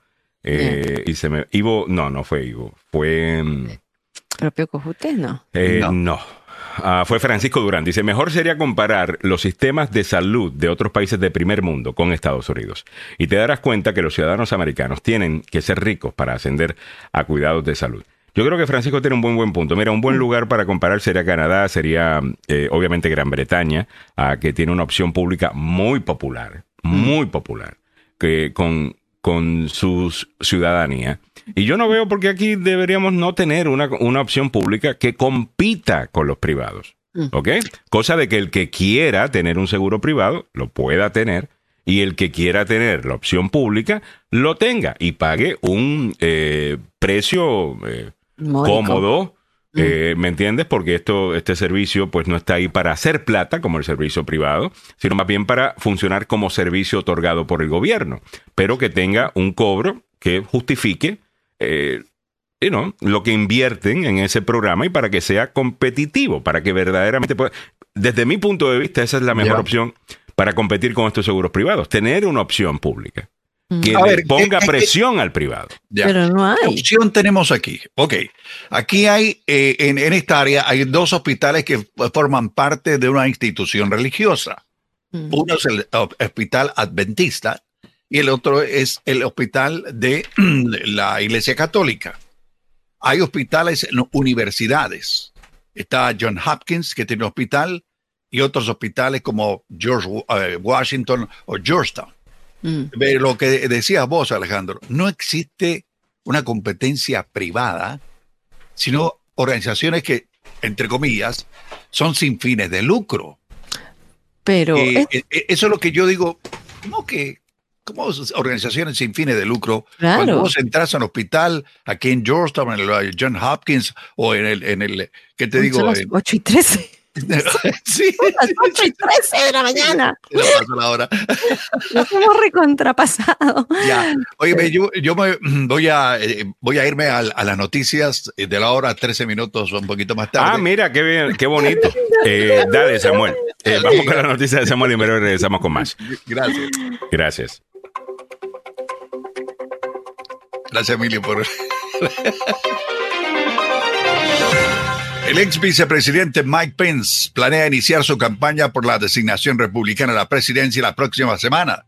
Esto junto a un selecto grupo de candidatos, muchos de ellos sin posibilidad de llegar a la meta por el apoyo que tiene actualmente Donald Trump y Ron DeSantis. En el ámbito regional metropolitano, un senador del estado de Virginia, un demócrata, dijo que enviar tropas a la frontera hace de este estado que parezca una broma de mal gusto. En nuestra América Latina, Nayib Bukele cumple hoy cuatro años al mando de El Salvador, entre un apoyo por la reducción de homicidios, que es la más grande, y crítica por violación a los derechos humanos. Muy buenos días, les saluda Samuel Galvez y aquí el detalle de la información. El ex vicepresidente Mike Pence, quien provocó la ira de Donald Trump al negarse a apoyar su esfuerzo para anular los resultados de las elecciones del 2020, entrará a la carrera presidencial el 7 de junio. Trump tiene una enorme ventaja en las encuestas en un campo republicano que ahora tiene más de seis candidatos declarados. Pence ha seguido adoptando muchas políticas de Trump mientras se presenta a sí mismo como una alternativa ecuánime y orientada al consenso. También se unirá a este grupo el ex gobernador de New Jersey, Chris Christie, quien asesoró a la campaña de la Casa Blanca de Donald Trump en el 2016 para convertirse en un crítico del ex mandatario los últimos meses, porque pues eh, no estaba de acuerdo con lo que hizo Donald Trump. También está, aparte, Tim Scott, la ex gobernadora de Carolina del Sur, Nikki Haley, El ex vicepresidente Mike Pence, el ex gobernador de New Hampshire podría arrancar Chris uno, entre otros, pero esto se está poniendo muy complicado en, en términos políticos. En el ámbito local metropolitano comienza la reacción política en Virginia después de que el gobernador Glenn Youngkin anunciara que va a desplegar un centenar de soldados de la Guardia Nacional en Texas durante un mes para ayudar a asegurar la frontera sur. Se espera que el despliegue le cueste al erario público de Virginia 3.1 millones de dólares. Líderes del partido definitivamente van a investigar si el gobernador tiene autoridad legal para desplegar tropas de la Guardia Nacional para este propósito. Así lo dijo el demócrata, el senador Scott Sarborough. Junkin dijo que su decisión respondió al gobernador de Texas, Greg Abbott, quien pidió a otros estados colaboración y ayuda para lidiar con el aumento de las drogas ilegales, ahí estaría de acuerdo, y el tráfico de personas a lo largo de la frontera. En el ámbito de nuestra América Latina, el presidente salvadoreño Nayib Bukele cumple hoy cuatro años al frente del país centroamericano. Lo hace con altos niveles de popularidad, construida principalmente en torno a su política en materia de seguridad pública. Sin embargo, los defensores de los derechos humanos en el país y en el extranjero cuestionan los métodos porque consideran que violan los derechos de la gente. Sin embargo, en la calle, las personas destacan que el gobierno de Bukele ha trabajado incesantemente realizando trabajos en materia de seguridad a reducir los asesinatos. Excelente lo que están haciendo para todo el pueblo salvadoreño. Gracias a Dios estamos mejor, dijo José Cartagena a la cadena CNN en español que lo entrevistó. En el 2018, según las autoridades y las estadísticas oficiales, escuche usted, El Salvador registraba una tasa de 50.4 homicidios por cada 100.000 habitantes y para el 22 la tasa bajó a 7.8. Las autoridades proyectan que el promedio sea cercano a 2, según el ministro de Defensa del Salvador. Ahora la pregunta que se le hace a todo salvadoreño común es, ¿está de acuerdo con Nayib Bukele? Y todo el mundo dice, Estamos de acuerdo, el país está más tranquilo y las condiciones de garantía y seguridad son mejores más que nunca en estos momentos. Vamos a volver al mundo de los deportes y al fútbol, pasión de multitudes, opio del pueblo, damas y caballeros. Esta semana la prestigiosa revista Forbes publicó un listado de los 30 clubes más valiosos de todo el planeta, lo que significa un aumento de su investigación que se había limitado a mostrar solo 20 en el ranking publicado. En esta ocasión, en, términos generales, pues se dio a conocer la lista, encabezada por el Real Madrid, que tiene un valor de 6.070 millones de dólares, es el primero. Manchester United está en segundo con 6.000 millones. El Barcelona tercero con 5.5. Eh, el Liverpool de Inglaterra aparece en cuarto y aparecen los grandes, Manchester City, Bayern Múnich, Paris Saint-Germain, el Chelsea, el Tottenham y el Arsenal en el décimo puesto. Y aquí aparece alguien que es por todos conocido, porque aparecen equipos de la MLS. Y adivine quién está en el número 28. El DC United aparece en la lista de los equipos más valiosos del mundo. Le sigue a nivel eh, América el Toronto y el Austin FC de Texas. ¿Cómo lo ven? Interesante. Bueno, eh, hablando de títulos y eliminaciones, Argentina se quedó con los colochos hechos en el Mundial Sub-20.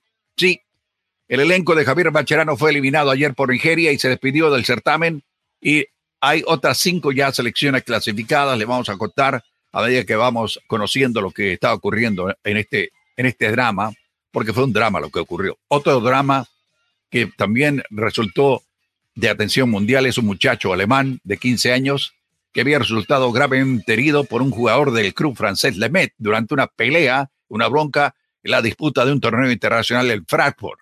Murió ayer. Sí, un chamaco de 15 años. Después de una bronca, el adolescente perteneciente al equipo JFC de Berlín murió en el hospital con graves lesiones cerebrales. Ahora el sospechoso forma parte de uno de los programas de formación del equipo Mets, institución que juega en la segunda división del fútbol francés y está metido en un lío de proporciones. ¿Cómo está el eh, tráfico para la capital de la nación a esta hora de la mañana? Muy complicado. Hay un vehículo con problemas mecánicos en el Bellway, a la altura de la 414 en San Barnabas Road. También en el Bellway, la parte externa, después del eh, puente de la Aljera Americana, hay un otro vehículo con problemas mecánicos. Se reporta un accidente en la 97 de la Georgia Avenue, cerca de la Plyersville Road. También hay retrasos a esta hora en eh, la 95 rumbo norte, cerca de la 294. En, esto es en Prince William Parkway. Ahí hubo un accidente envolviendo a un camión. Hay equipo de emergencia en el sector. ¿Cómo está el tiempo para la capital de la nación? La temperatura actual en el centro de Washington subió ya a 66 grados Fahrenheit, que corresponde en el resto del planeta a 20 grados centígrados. La mañana parcialmente, mayormente soleada, con eh, posibilidad de alguna lluvia o alguna tormenta, eh, bueno, aislada por la tarde, las máximas cerca de los 85 grados Fahrenheit.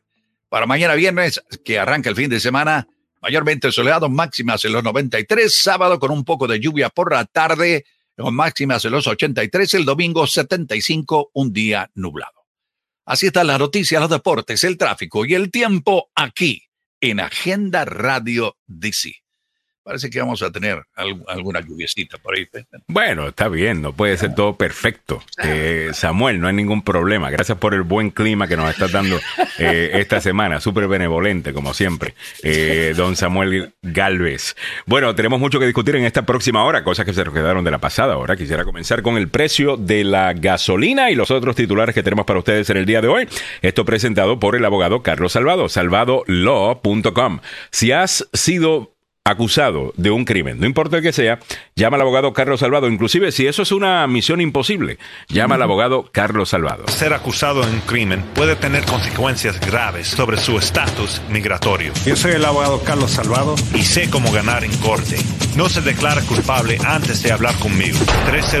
301-933-1814 son los precios de la gasolina para hoy, primero de junio. A nivel nacional, 3 dólares 57. Está igual que ayer en DC, 3 dólares 64.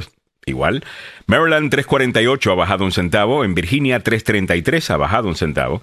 En California 4.87 está igual. En Texas igual 3.12. En la Florida 3.39 Allí subió un centavo.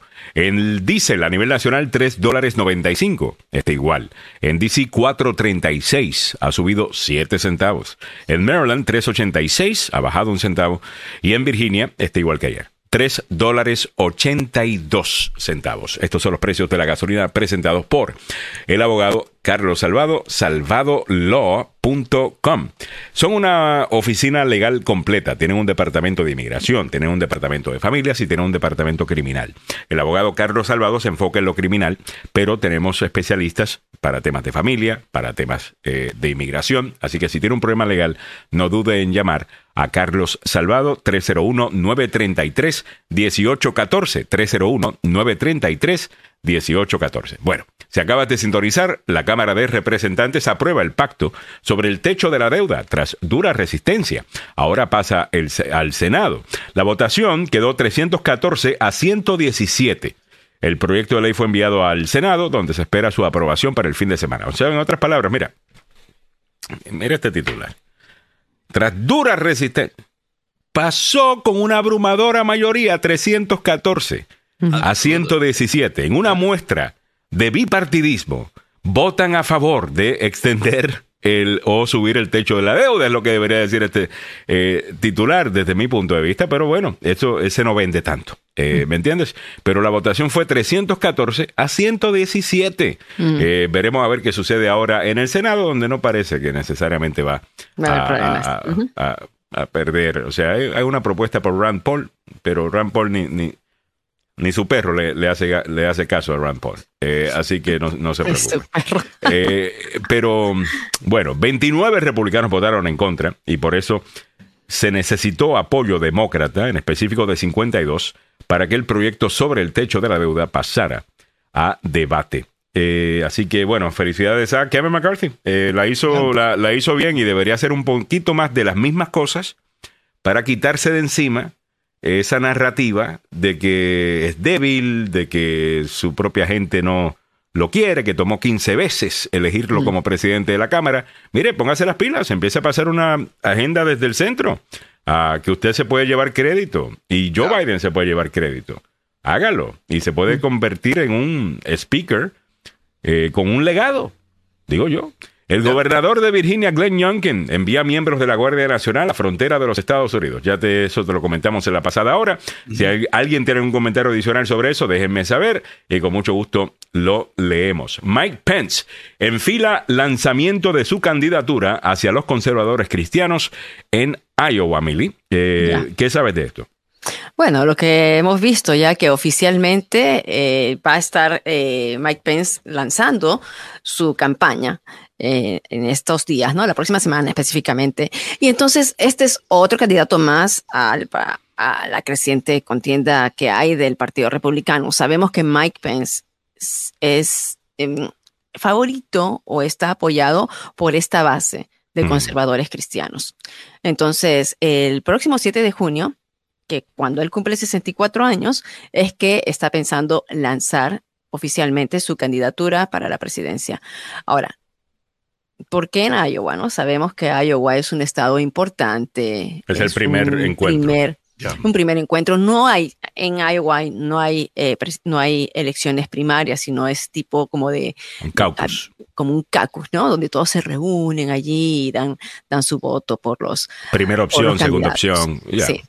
Ahora, sus candidatos de campaña han indicado que su objetivo es captar activamente a los votantes cristianos, evangélicos, conservadores, que constituyen una parte significativa del electorado republicano en Iowa. Entonces, Pence es conocido conservador social y firme opositor al derecho al aborto, abogando también por una prohibición nacional. O sea, el tema del aborto para él va a ser un tema, su, caballito de batalla, pero yo creo que no va a llegar, a, llegar lejos. O sea, Pence está en las encuestas, está, sí, como en la última. Tiene un 4%, tiene un 4% de, de apoyo eh, hay que decirlo, no tiene chance.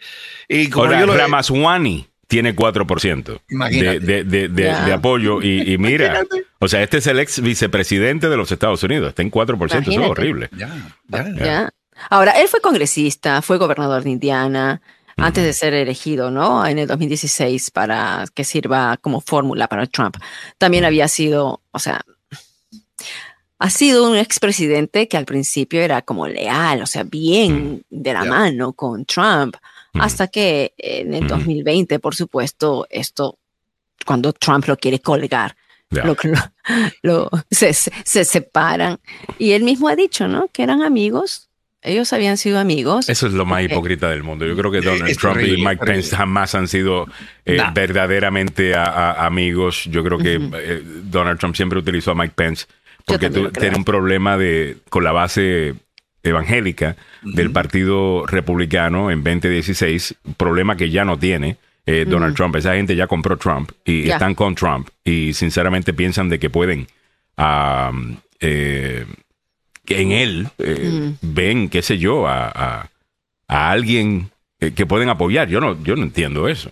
Yo sinceramente no entiendo eso. No sé cómo tú vas a la iglesia, te enseñan ciertas cosas y dicen que Donald Trump es el tuyo.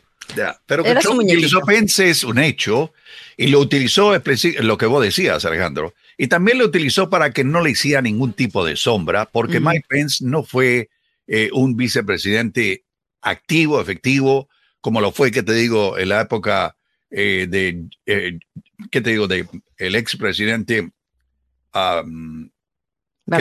como fue Barack Obama con Biden. Con Biden, por ejemplo. Claro, Biden que fue bien activo. George W. Bush con, eh, eh, con el eh, Darth Vader. que para muchos fue el que manejaba detrás de, de, las bambalinas todo el gobierno. Pero, Ahora vamos. Mike Pence. Mm. Mm. sí, mira, Déjame ver rápidamente las encuestas. esto es lo que estoy viendo. estoy en Real Clear Politics. la última encuesta que tengo acá es de mayo 8 al 22, eh, no, perdón, de mayo 19 al 22 es de Fox News. Tiene a Trump ganando con 53% del voto, a DeSantis con 20, a Haley con 4, a Pence con 5, a Ramaswamy con 4. Eh, está Rick Scott con 2%, Youngkin aparece ahí, hacen la pregunta, a 1% Sununu de New Hampshire con 1, eh, Chris Christie 0, Larry Elder, eh, que es un comentarista afroamericano de California, muy conocido dentro del Partido Republicano porque lleva años, eh, es como un Rush Limbo afroamericano, básicamente. todo el mundo conoce el nombre de Larry Elder, la base conoce a Larry Elder, y con todo eso recibe 0.5%. A Hutchinson, 0.4%. En otras palabras, mm. Donald Trump está arriba por 33. Por 33. Sí, definitivamente. perdón, me brinqué de línea, perdón, te estaba dando el average. No, no, no. Eh, Christie aparece con cero. Elder aparece con cero. Hutchinson, Asa Hutchinson, aparece con cero.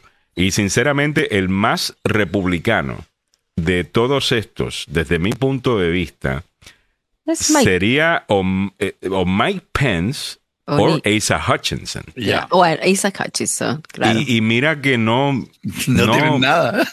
No.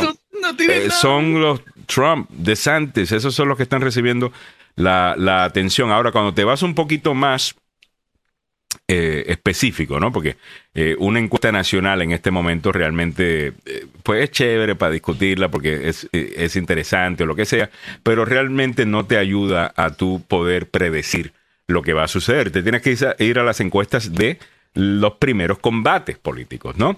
como por ejemplo Iowa, New Hampshire, y ver dónde puede uno de estos candidatos crear una narrativa de que viene desde abajo, que tiene ímpetu, que tiene mm. momentum y eventualmente cambiar la, carrera. Entonces tienes que irte a Iowa para ver cómo está la cosa por allá. Bueno, en Iowa está ganando Trump todavía. Eh, eh, ahora, Ron DeSantis hace mucho mejor en Iowa. Allá tiene 24% eh, de, de, apoyo. Y él se va a enfocar en Iowa. Ahora, si usted piensa que Iowa, que es el, es el primero, va a determinar quién gana, les recuerdo que Ted Cruz ganó Iowa eh, la, primera vez. Y muchas veces han ganado otros, otros candidatos. Mira, Iowa, ¿cómo que se llamaba aquel que era senador de, de Pensilvania? Que después CNN lo contrató como analista político. El senador, este, he's so wholesome, este tipo siempre. Eh, ¿Cómo es que se llama él? Eh, ah, el ex senador de, de Pensilvania. Mm. ah, se me escapa el nombre. Bueno, mm. él ganó eh, también en un momento en, en 2012, eh, si no estoy equivocado, fue 2008. No, en 2012 fue que ganó. eso tampoco te dice mucho, pero todo puede cambiar aquí, puede pasar un montón de cosas, ¿ok? Sí, es, Así que... Es, como que si fuera, ¿cómo se dice eso? Un mulet, ¿Una muleta? ¿Un muleto? no es, no, no, no, no es Santorum, ¿verdad? No. Sí, eh, Rick Santorum. Rick, Santorum, ya. Eh, Rick Santorum llegó a ganar ahí también. Eh, o sea que eso no necesariamente significa nada, pero DeSantis piensa que si puede ganar en Iowa, definitivamente entra a New Hampshire con, con cierto ímpetu y con una mm. narrativa distinta. Le gané a Trump. Ustedes me dijeron que no podía ganar a Trump. Ya le gané a Trump. ahora voten por Pero está difícil. New Hampshire por alguna razón quieren mucho a Trump allá. Y, mira que el republicano de New Hampshire era un republicano centrista, no, no, no era esto. Eh, you know? No sé qué ha pasado con este país. 834. A ver, vámonos moviéndonos para adelante, muchachos. Apareció el hombre que está listo para, parece que para, ir a la corte o algo así. Eh, el abogado Carlos Salvador. How you doing? corte en 15. Ah, estamos, hablando, de política. Eh, déjame cambiar de tema. Eh, tengo el siguiente titular. Indocumentados en California, afectados por tormentas e inundaciones, recibirán cheques de alivio de hasta 4.500 dólares. En mm. Sacramento, California, los inmigrantes indocumentados en California van a recibir cheques de ayuda de hasta 4.500 dólares como parte del programa Storm Assistance for Immigrants, que ofrece ayuda a las personas sin documentos que fueron afectadas por las tormentas e inundaciones del invierno. La oficina del gobernador Gavin Newsom confirmó la entrega de las ayudas que por primera vez consideran elegibles a los, a los inmigrantes que no tienen documentos, pero que viven en algunos de los condados afectados por las tormentas. Bueno, desde mi punto de vista, el, esto va a ser financiado mayormente con state taxes, ¿right? Sí, es, es, FEMA. va a traer el problema. Esto es FEMA. Esto es FEMA, o sea, Así FEMA es federal entonces. Claro, es federal. Cuando tiene que ser por alivio, este ese programa de asistencia para los inmigrantes, ¿no? Eh, Recuerdan ustedes las tormentas, inundaciones que hubo en enero, a principios de año. Hasta entonces, no los los indocumentados, los que tienen casa, y sabemos que muchas, muchas personas que tienen casas no tienen documentos, no podrían obtener esos, esas ayudas que están dando FEMA, ¿no? Mira, al final del día, estas personas están pagando property taxes. Están pagando, sí, la ayuda financiera que FEMA ofreció solo podía ser solicitada por ciudadanos pues uno de los requisitos para hacerlo era contratar, eh, eh, contar perdón, con un número de seguro social. Sin embargo, de acuerdo con la oficina del gobernador, esta ayuda está destinada a los inmigrantes que no tienen documentos, pero se fueron afectados, sí fueron afectados por la tormenta. Ahora, ¿cómo lo van a hacer? Mm. Eh, de acuerdo con la información disponible, el programa Storm Assistance for Immigrants beneficiaría a las personas que no son elegibles para los alivios de desastre disponibles para FEMA. O sea, que usualmente FEMA ayuda aquí. Pero como FEMA no puede ayudar a estos inmigrantes indocumentados, el Estado de California va a entrar con unos fondos de ellos para poder hacerlo. Y si ese es el caso, estamos hablando de que sales taxes, estamos hablando de property taxes, estamos hablando de todas esas cosas que un inmigrante indocumentado sí puede pagar. Eh, o sea que están recibiendo algo que lo más seguro a lo que ellos contribuyeron. Sí, eh, Pero el, el, argumento es que no toditos Pagan taxes, right, right. Yeah, they don't all y es el problema. Así que no es FEMA, it's a state issue. Es del Estado, ¿no?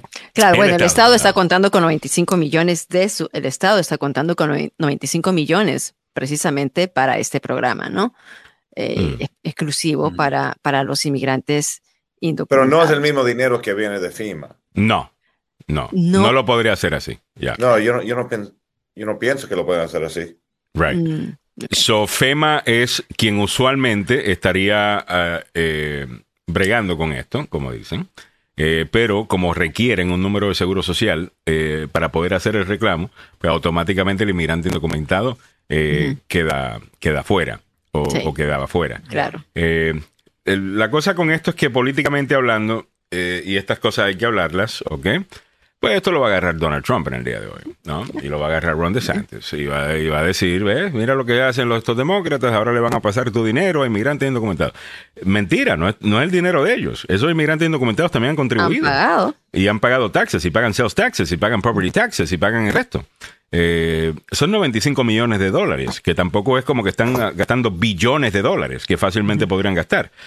Pero eh, agarran el titular y corren con ello. Eh, so, ah. prepárense para, para esa. Déjenme saber qué piensan sobre esa eh, noticia. A ver si tengo algunos comentarios eh, por acá. Disculpen que yo, yo quería preguntarle a ustedes, muchachos, qué piensan de la cinta de audio ah. donde se, captura a Donald Trump, reconociendo que guardaba un documento clasificado sobre un posible, una posible acción militar contra Irán. Mm. Esto lo dio a conocer el día de ayer la cadena CNN y se ha convertido en otra, otro tema grande aquí en los Estados Unidos.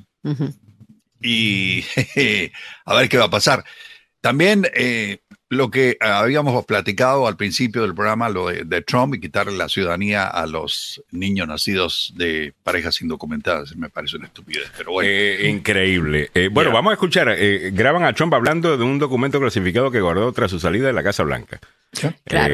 vamos, vamos a ver.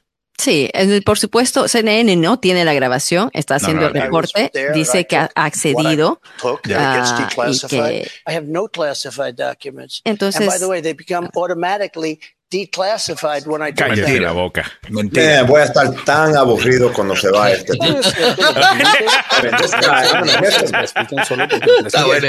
Cada vez que pienso que ya ha terminado todo el pleito, ya viene de otra manera. He's just so creative, right? No, no, y el tipo lo que quiere es meter, eh, o sea, estar siempre en ser el centro de atención. Y obviamente lo tenemos que hablar porque estamos en la primaria, ¿ok? Así que antes me digan, pero ustedes le están dando atención, yo sé y me odio por eso, por favor. No me, no, no, no me hagas más auto-odiarme. Eh, pero la realidad del caso es que lo tenemos que, discutir. Ahora, eh, abogado, desde el punto de vista legal, eh, él dice que él a través de una orden ejecutiva, él va a cancelar básicamente una enmienda constitucional, que es la decimocuarta enmienda que ofrece ciudadanía a esos nacidos en el territorio estadounidense. Y eso que lo va a hacer a través de una orden ejecutiva porque la lectura de la ley actual es incorrecta. Entonces, si la lees como debe ser leída, eh, que entonces él tiene la razón y por eso va a pasar una orden ejecutiva. ¿Qué piensa usted de eso? ¿Tiene un caso eh, ahí? No, güey. Puro mentira. Pura mentira. Pura mentira. o sea, se lo está inventando. Es inventando, pero ¿quién? el problema es que los que lo apoyan yo digo en el público, tal vez no van a ni interesarse si es posible sí o no hacerlo. Y él sabe eso. Sí, como el muro que va a pagar México. Yeah, exactamente. y la foto. La foto, claro. Ah, that's a fence, dude. Ah, no, no. El, el, sí, sí, sí, él you know, promete algo, no lo cumple, pero a lo mejor lo que quiere es comenzar una... Al final del día, si él puede o no, lo que es, él sí hace con el comentario, no sé qué piensa eh, usted, abogado Salvado, es empezar una conversación sobre el tema. Y eso sí no se lo quitas. Mm. Eh, eh, si puede él o no, a través de una orden ejecutiva, cancelar una enmienda, pues obviamente sabemos que no. Pero introduce el tema de si el inmigrante indocumentado y, o los hijos de inmigrantes indocumentados deben automáticamente recibir ciudadanía estadounidense. Y ahí es donde él quiere llevar a la, mm. población, a tener esa conversación. Si vamos, eh, suponga que hay un argumento que, mira, esta es la ley, están, son ilegal, están rompiendo la ley. Hasta vamos, ok, son criminales. Porque vamos a castigar un niño. ¿Qué tiene que ver el niño con todo eso? Mm. Nada. yo, yo no veo ese argumento ganándole mucho. Mm, el argumento está por el lado de la frontera, ¿no? Él, dice de que sería que mucha gente, según lo que dice, millones, millones de indocumentados, millones de personas eh, cruzan la frontera para dar a luz o para tener a sus hijos aquí. Y entonces, por ese lado de la frontera, que ese es el tema que va a ser tocado y vamos ya, ya si ahora mismo ya estamos medio hartos en plena campaña, eh, eso va a ser, por más que disminuyan los cruces, la frontera es el tema, y en este caso, las, mujeres que cruzan de manera ilegal. Dice Cojute City Galvez, me gustaría que lo hicieran retroactivo, ya que su esposa parió a hijos de, ambos siendo una inmigrante eh, indocumentada. Eh, hablando, sí, ah, sinceramente, ¿cómo es que se llama? Este, el, nene más chiquito sería así, porque dicen que ella estaba indocumentada. Eh, Melania. Oiga. y que abusó de la ley de inmigración. Incluso lo que él habla ahí de que, mira, el chain migration y, la cadena de migración que permite esto, y, su esposa no pidió a sus papás. Claro que sí. Es que la hipocresía de este hombre no mm. tiene límites. Eh, ¿Me entiendes? Pero a él no le importa porque él no tiene vergüenza. Mm. eso es lo bueno de ser un sinvergüenza. ¿Me entiendes? Tú puedes traer cualquier tema, beneficiarte del tema, como tú no tienes vergüenza. Y si te sacan, oye, pero tu esposa, ¿qué, me importa? Yo no tengo vergüenza. Eh, eh, eh, yo estoy a punto de pensar, a lo mejor esto es un life hack ah, y no lo sabemos, Carlos. esto de no tener vergüenza, a lo mejor there's something to yeah, Estaba pensándolo también. Sea un sinvergüenza, ten, you know, lávate la cara con agua fregado y, y just live. es increíble. qué descaro, qué cinismo, ¿no? Pero es que imagínate, es, lo que le ha enseñado a estos republicanos. ¿Por qué tú crees que tenemos un George Santos? Eh, ahora diciendo, eh, ¿por qué tenemos un George Santos? Porque dice, espérate, espérate, si este llegó nuestro momento, los sinvergüenzas estamos de moda. this is my time. Antes estaban solapados, ahora públicamente. sí, por favor. Es, increíble. Isaac Villa dice, las que hacen mucho de eso, de solo venir a tener hijos son asiáticas, dice Isaac Villa. Zulma Glenda Martínez dice, por eso lo sigo diciendo y lo seguiré diciendo, Trump es la porquería de ser humano más grande que ha tenido este país. Eh, en el, yo, Zulma, cada vez que tú dices eso, yo me identifico tanto porque es que así es que uno se siente. Eh, uno dice, pero ¿cómo una persona puede ser tan HP? Y usted trata de vivir una buena vida, usted le da pena cuando falla en una cosa o cuando hay un...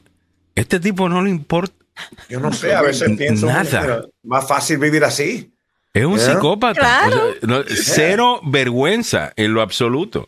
Eh, o bien vive en un mundo diferente al que nosotros estamos acostumbrados, ¿verdad? Donde él hace las cosas que él quiere, determina cosas que e, en ese, en ese mundo donde se supone que él es, eh, es Zeus, ¿verdad? el, dios el del Olimpo, del Olimpo y, él puede hacer lo que se le da la gana. Me imagino que eso lo aprendió de, su papá o su familia o algo así. porque tiene lo voy a preguntar al ChatGPT. oh, What the F is wrong with Trump? eh, y ChatGPT y explota de repente. no, este tipo tiene amnesia. En lugar de memoria selectiva es amnesia selectiva. O sea, se olvida de, y nunca existió. Eso mm. no fue. No. no, y te lo dice con una seguridad increíble. Eh, ¿Me entiendes? Te dice, eh, eh, by the way, como te dice, by the way, automáticamente cuando yo lo veo, queda automáticamente desclasificado el documento. Son unos poderes mágicos que tiene el presidente y se desclasifica. Ese no es el proceso para desclasificar, hay un proceso, señores. No, se dejen mentir. Miguel Ángel Sosa dice, me recordaste una frase de mi mamá cuando hacía travesuras. Decía, tú no tienes madre. Yo no entendía nunca cuando, cuando la mamá de uno le decía esa cosa a uno. Decía, pero mamá, tú eres mi mamá. La madre tuya. Bueno, tú eres mi mamá. Cojute City Galvez. es como la historia de, de Santos. La abuela de él vino de Italia en 1917 sin papeles. No podía escribir ni leer y en ese tiempo había una ley de, que criminalizaba a los analfabetas totalmente. Eh, wow.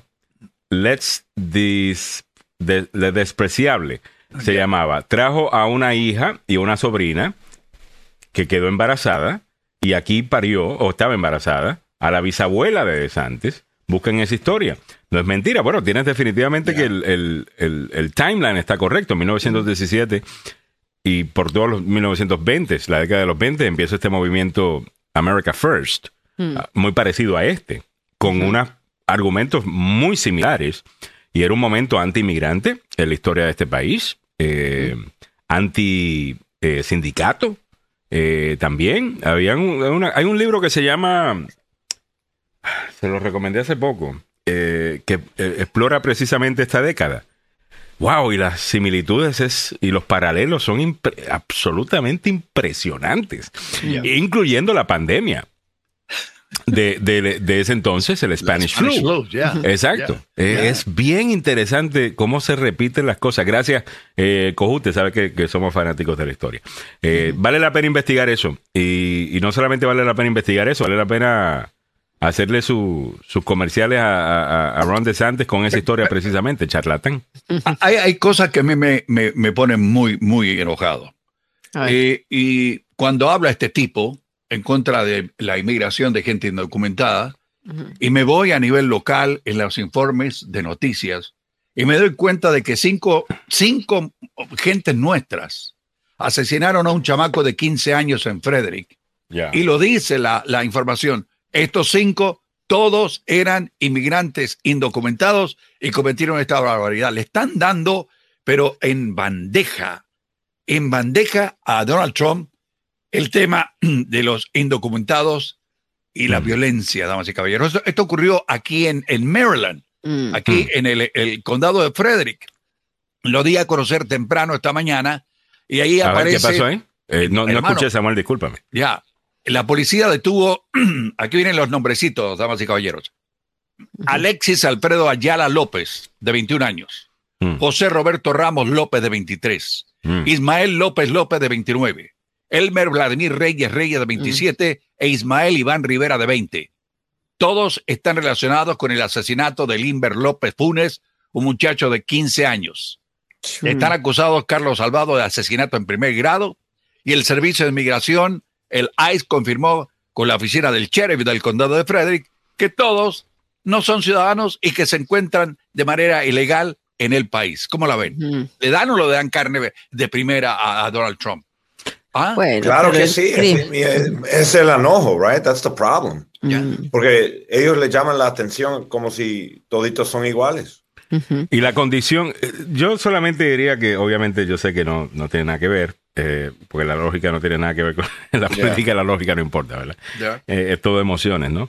Pero la realidad del caso es que la condición que causó que estos hombres se comportaran de esa manera no era su estatus migratorio. Así es. Eh, eh, es, su psicología, son psicópatas, son matones. Eh, no es su estatus migratorio, es, la realidad. Pero entiendo lo que dice Samuel. se agarran, se agarran de eso, claro, eh, para hacerle daño a un montón de gente. y, y, en eso, mira, hay gente que dice, mira, no, no tenemos que decirle a la gente que camine más con más cuidado simplemente por ser inmigrantes, que eso no. Mira, sinceramente sí. Eh, eh, esa es la situación. Esa es la ese es el ambiente político. Esa es la circunstancia. y una de las cosas, una de las mejores cosas que nosotros podemos hacer, y ya lo hacemos, by the way. Por ejemplo, ¿por qué razón una reforma migratoria sigue siendo bastante popular con los votantes estadounidenses? Bueno, porque ya mucha gente conoce a un inmigrante indocumentado. Y ellos, hay algunos incluso que hablan de que cierren la frontera y voten a los ilegales, pero no a Juana, que es la mía. A ella, se la conozco. Y a ella yo le tengo cariño. Y esa está criando mis niños. o a Juan, al que llamo para que me arregle cada cosa que tiene un problema en la, eh, en la casa.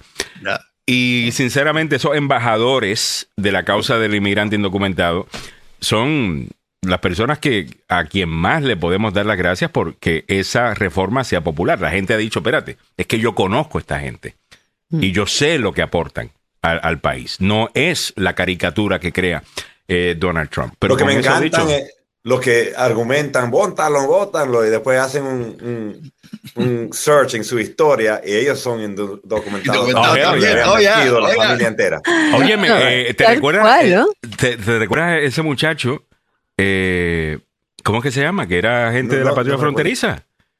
mexicano eh, ah, cierto. Le han mentido. Ese muchacho lo trajeron para acá de bebé indocumentado. Tenía una acta de nacimiento falsa.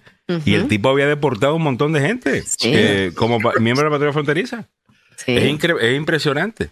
Y creo que estaba en deportación, ¿no? Él estaba enfrentando deportación. porque, Sí. Eh, Congratulations. Como siempre digo, ten cuidado lo que piden uno. voy, a, voy a publicar un artículo al cual se refería. ¿Quién estaba comentando sobre DeSantis? Um, entonces, las raíces. Oh, la, oh, gracias, Carlos. Carlos, muchas gracias. Suerte.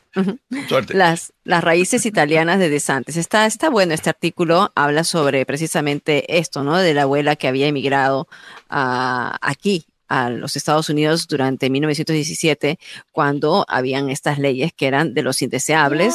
Y sí, según este artículo, eh, era los indeseables. Dentro de ellos se prohibía a ingresar a los analfabetos. Ella estaba embarazada y la dejan entrar porque la ley iba a, valga la redundancia, entrar en vigor en mayo y, ella ingresa en febrero. Entonces, por un mm. espacio así de, por ese lapso, es que ella puede eh, venir aquí al país. Así que estamos hablando de la abuela de DeSantis en, en 1917. Imagínate. Y, es que me, es que de nuevo, la sinvergüenzada de esto es lo que más molesta. Eh, mira, es que si yo lo hago está bien, ¿no? Al italiano hoy día lo consideramos como parte de la raza eh, o de la casta blanca de, de, los Estados Unidos. Pero eso no siempre fue así. Eh, realmente eh, no se les consideraba como anglos. es que no lo son. Eh, sinceramente, anglo viene de, Inglaterra. De, Inglaterra. Ah, y siempre se les trató mal al, al, italiano. Se les trataba como menos. Eran y no, que si eran aceitosos y eran mafiosos y eran, eh, eh, ¿cómo es? Este, bullosos y hacían mucho ruido y eran dramáticos. O sea, todas las cosas que dicen de nosotros, eh, los latinos. La misma cosa. Que un, un hombre descendiente de inmigrantes italianos hable de la manera que, que está queriendo hablar del inmigrante indocumentado latino no sé, hay algo ofensivo de eso, mucho más de solamente las palabras de él sobre la comunidad. Eh, hay una hipocresía ahí, hay una falta de awareness eh, por parte de él que, no sé. A, mí me, me, pareció justo lo que dijo en algún momento el expresidente Barack Obama. Me dice, si usted no es Sioux, Wyoming, Apache, usted, usted, vino aquí de, vino como inmigrante. Usted no es nativo. Usted no es Sioux. No. Usted llegó aquí a hacer una vida mejor, incluyendo los italianos que llegaron aquí y que vinieron del sur del país, si por mm. no lo sabe. Son sicilianos y son gente que de la parte sur. ¿Y sabe quiénes viven ahí? La gente más pobre de Italia en esa, en esa época. Llegaron aquí con una mano atrás y la otra adelante, hermano. Mm. Y, una de, las y una de las razones que, que la mafia eh, se establece desde el punto de vista de ellos, obviamente, es que la sociedad estadounidense de la era no les daba un chance. Mm. Entonces, desde, si, tú, si tú lo lees desde el punto de vista de los italianos americanos, tuvimos que a la fuerza tomarnos cosas porque no, no se nos permitía. Eh, ¿me, entiendes? So, eh, hay un paralelo tan impresionante entre la comunidad latina de los Estados Unidos y el inmigrante italiano mm. que, que, sea Ron DeSantis el que se quiera convertir en el verdugo de la comunidad inmigrante del país o por lo menos de, la Florida e, es casi hasta cómico. Es, como una tragedia. Es, vergonzoso. Eh, ¿Me entiendes? Pero bueno, al final del día, él. Yo no sé si ustedes se dieron cuenta de esto y con esto cerramos.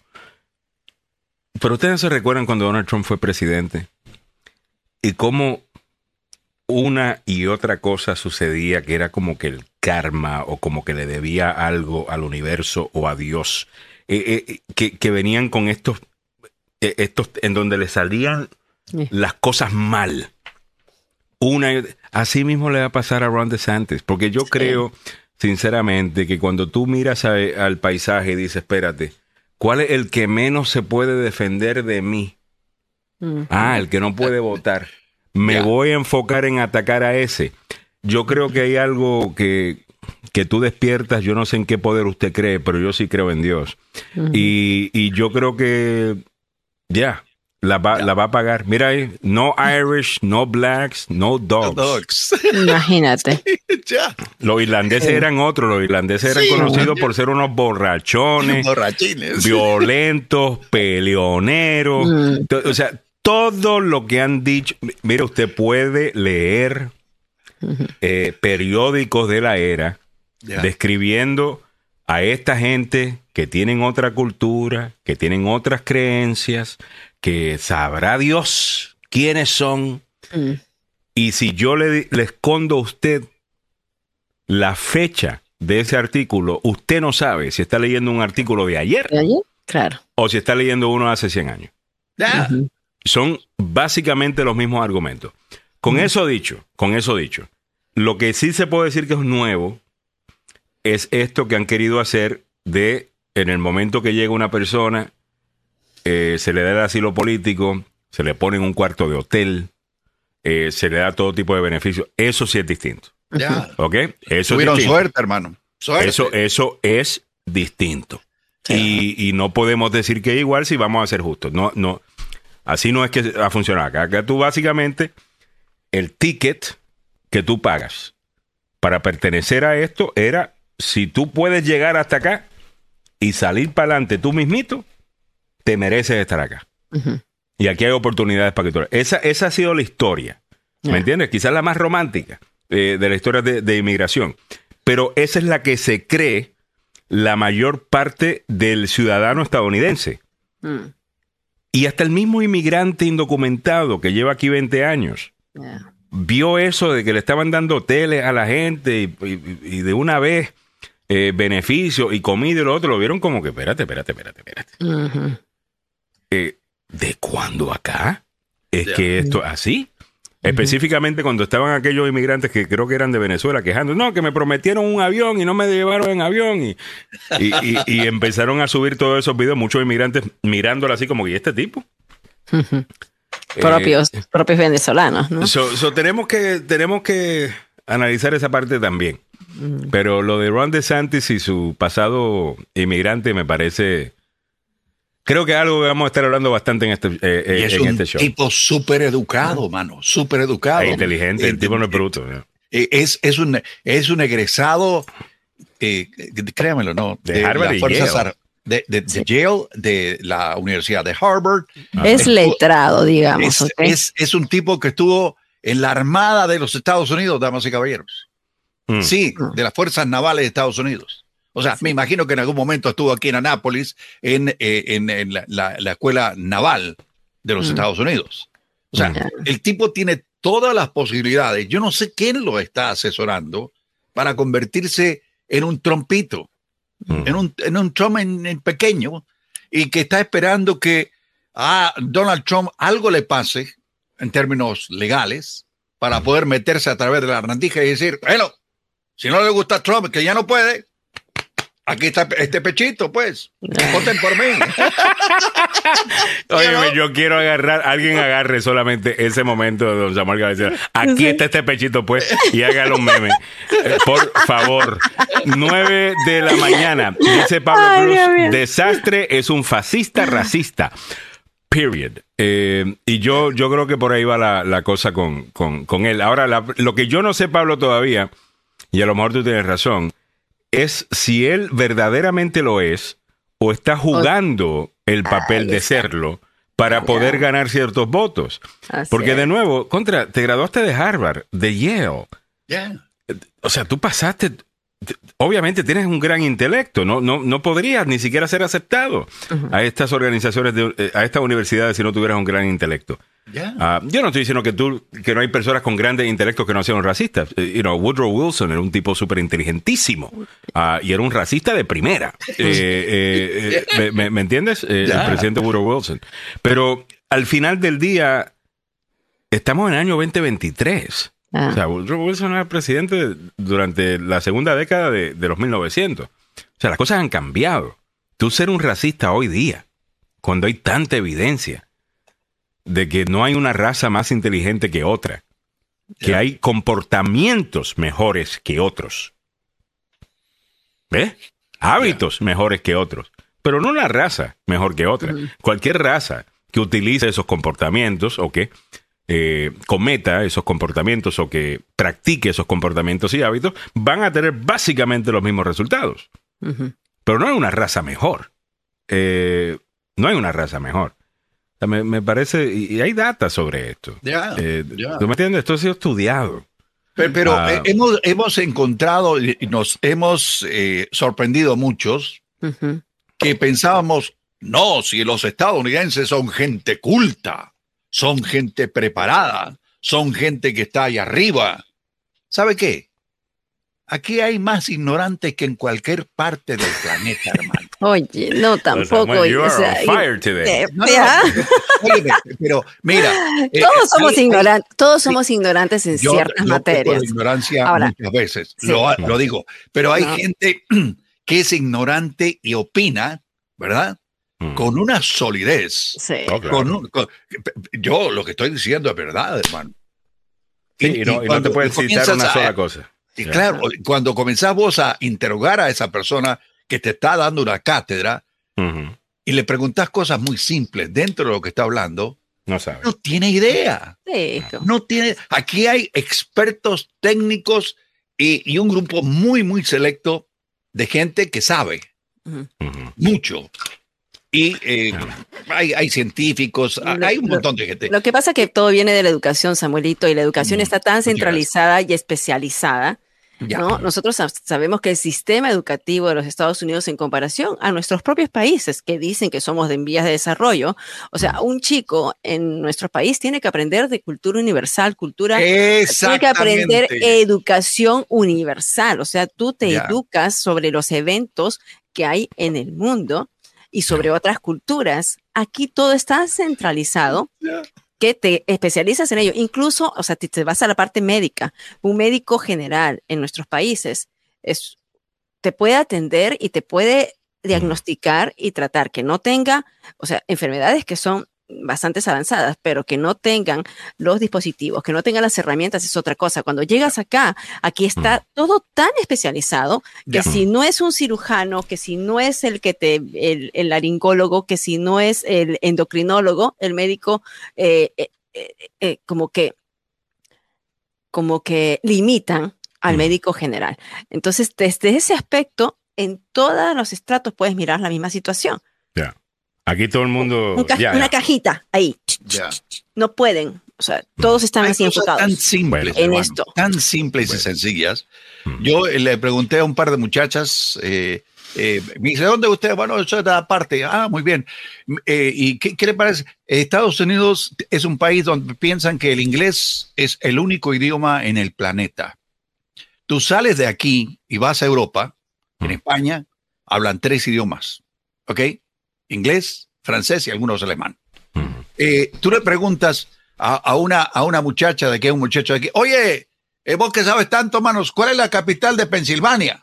Pues yo, no, Pittsburgh o Filadelfia.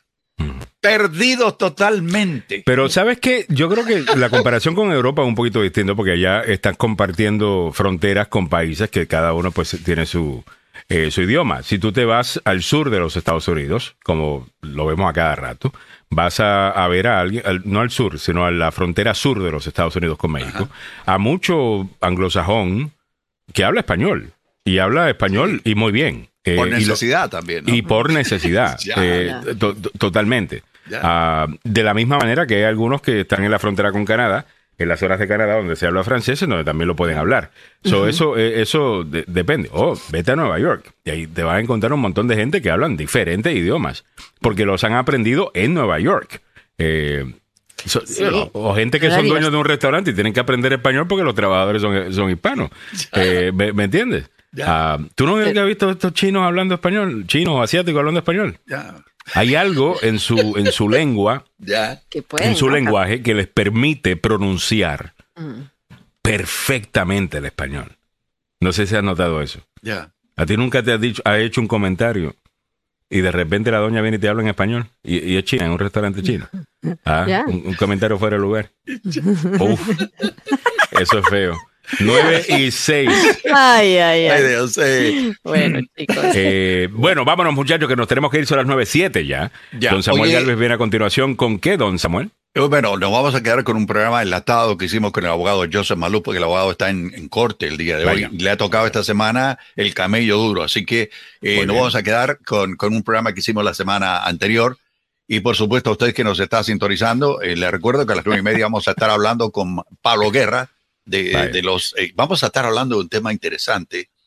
Son la cantidad de accidentes que, que hay aquí en, esta zona del país, mm. especialmente entre en la zona metropolitana y Virginia Beach, entre la zona metropolitana y Ocean City. No me digan que ustedes no han tenido la experiencia de cuando van a la playa, ven el cuerpo de bomberos, la policía, no sé qué, y un montón de gente, porque Ay, responsable. Ven, el cuerpo, y cuando dijo ven el cuerpo, yo iba a decir, ay, ¿qué va a hablar Samuel?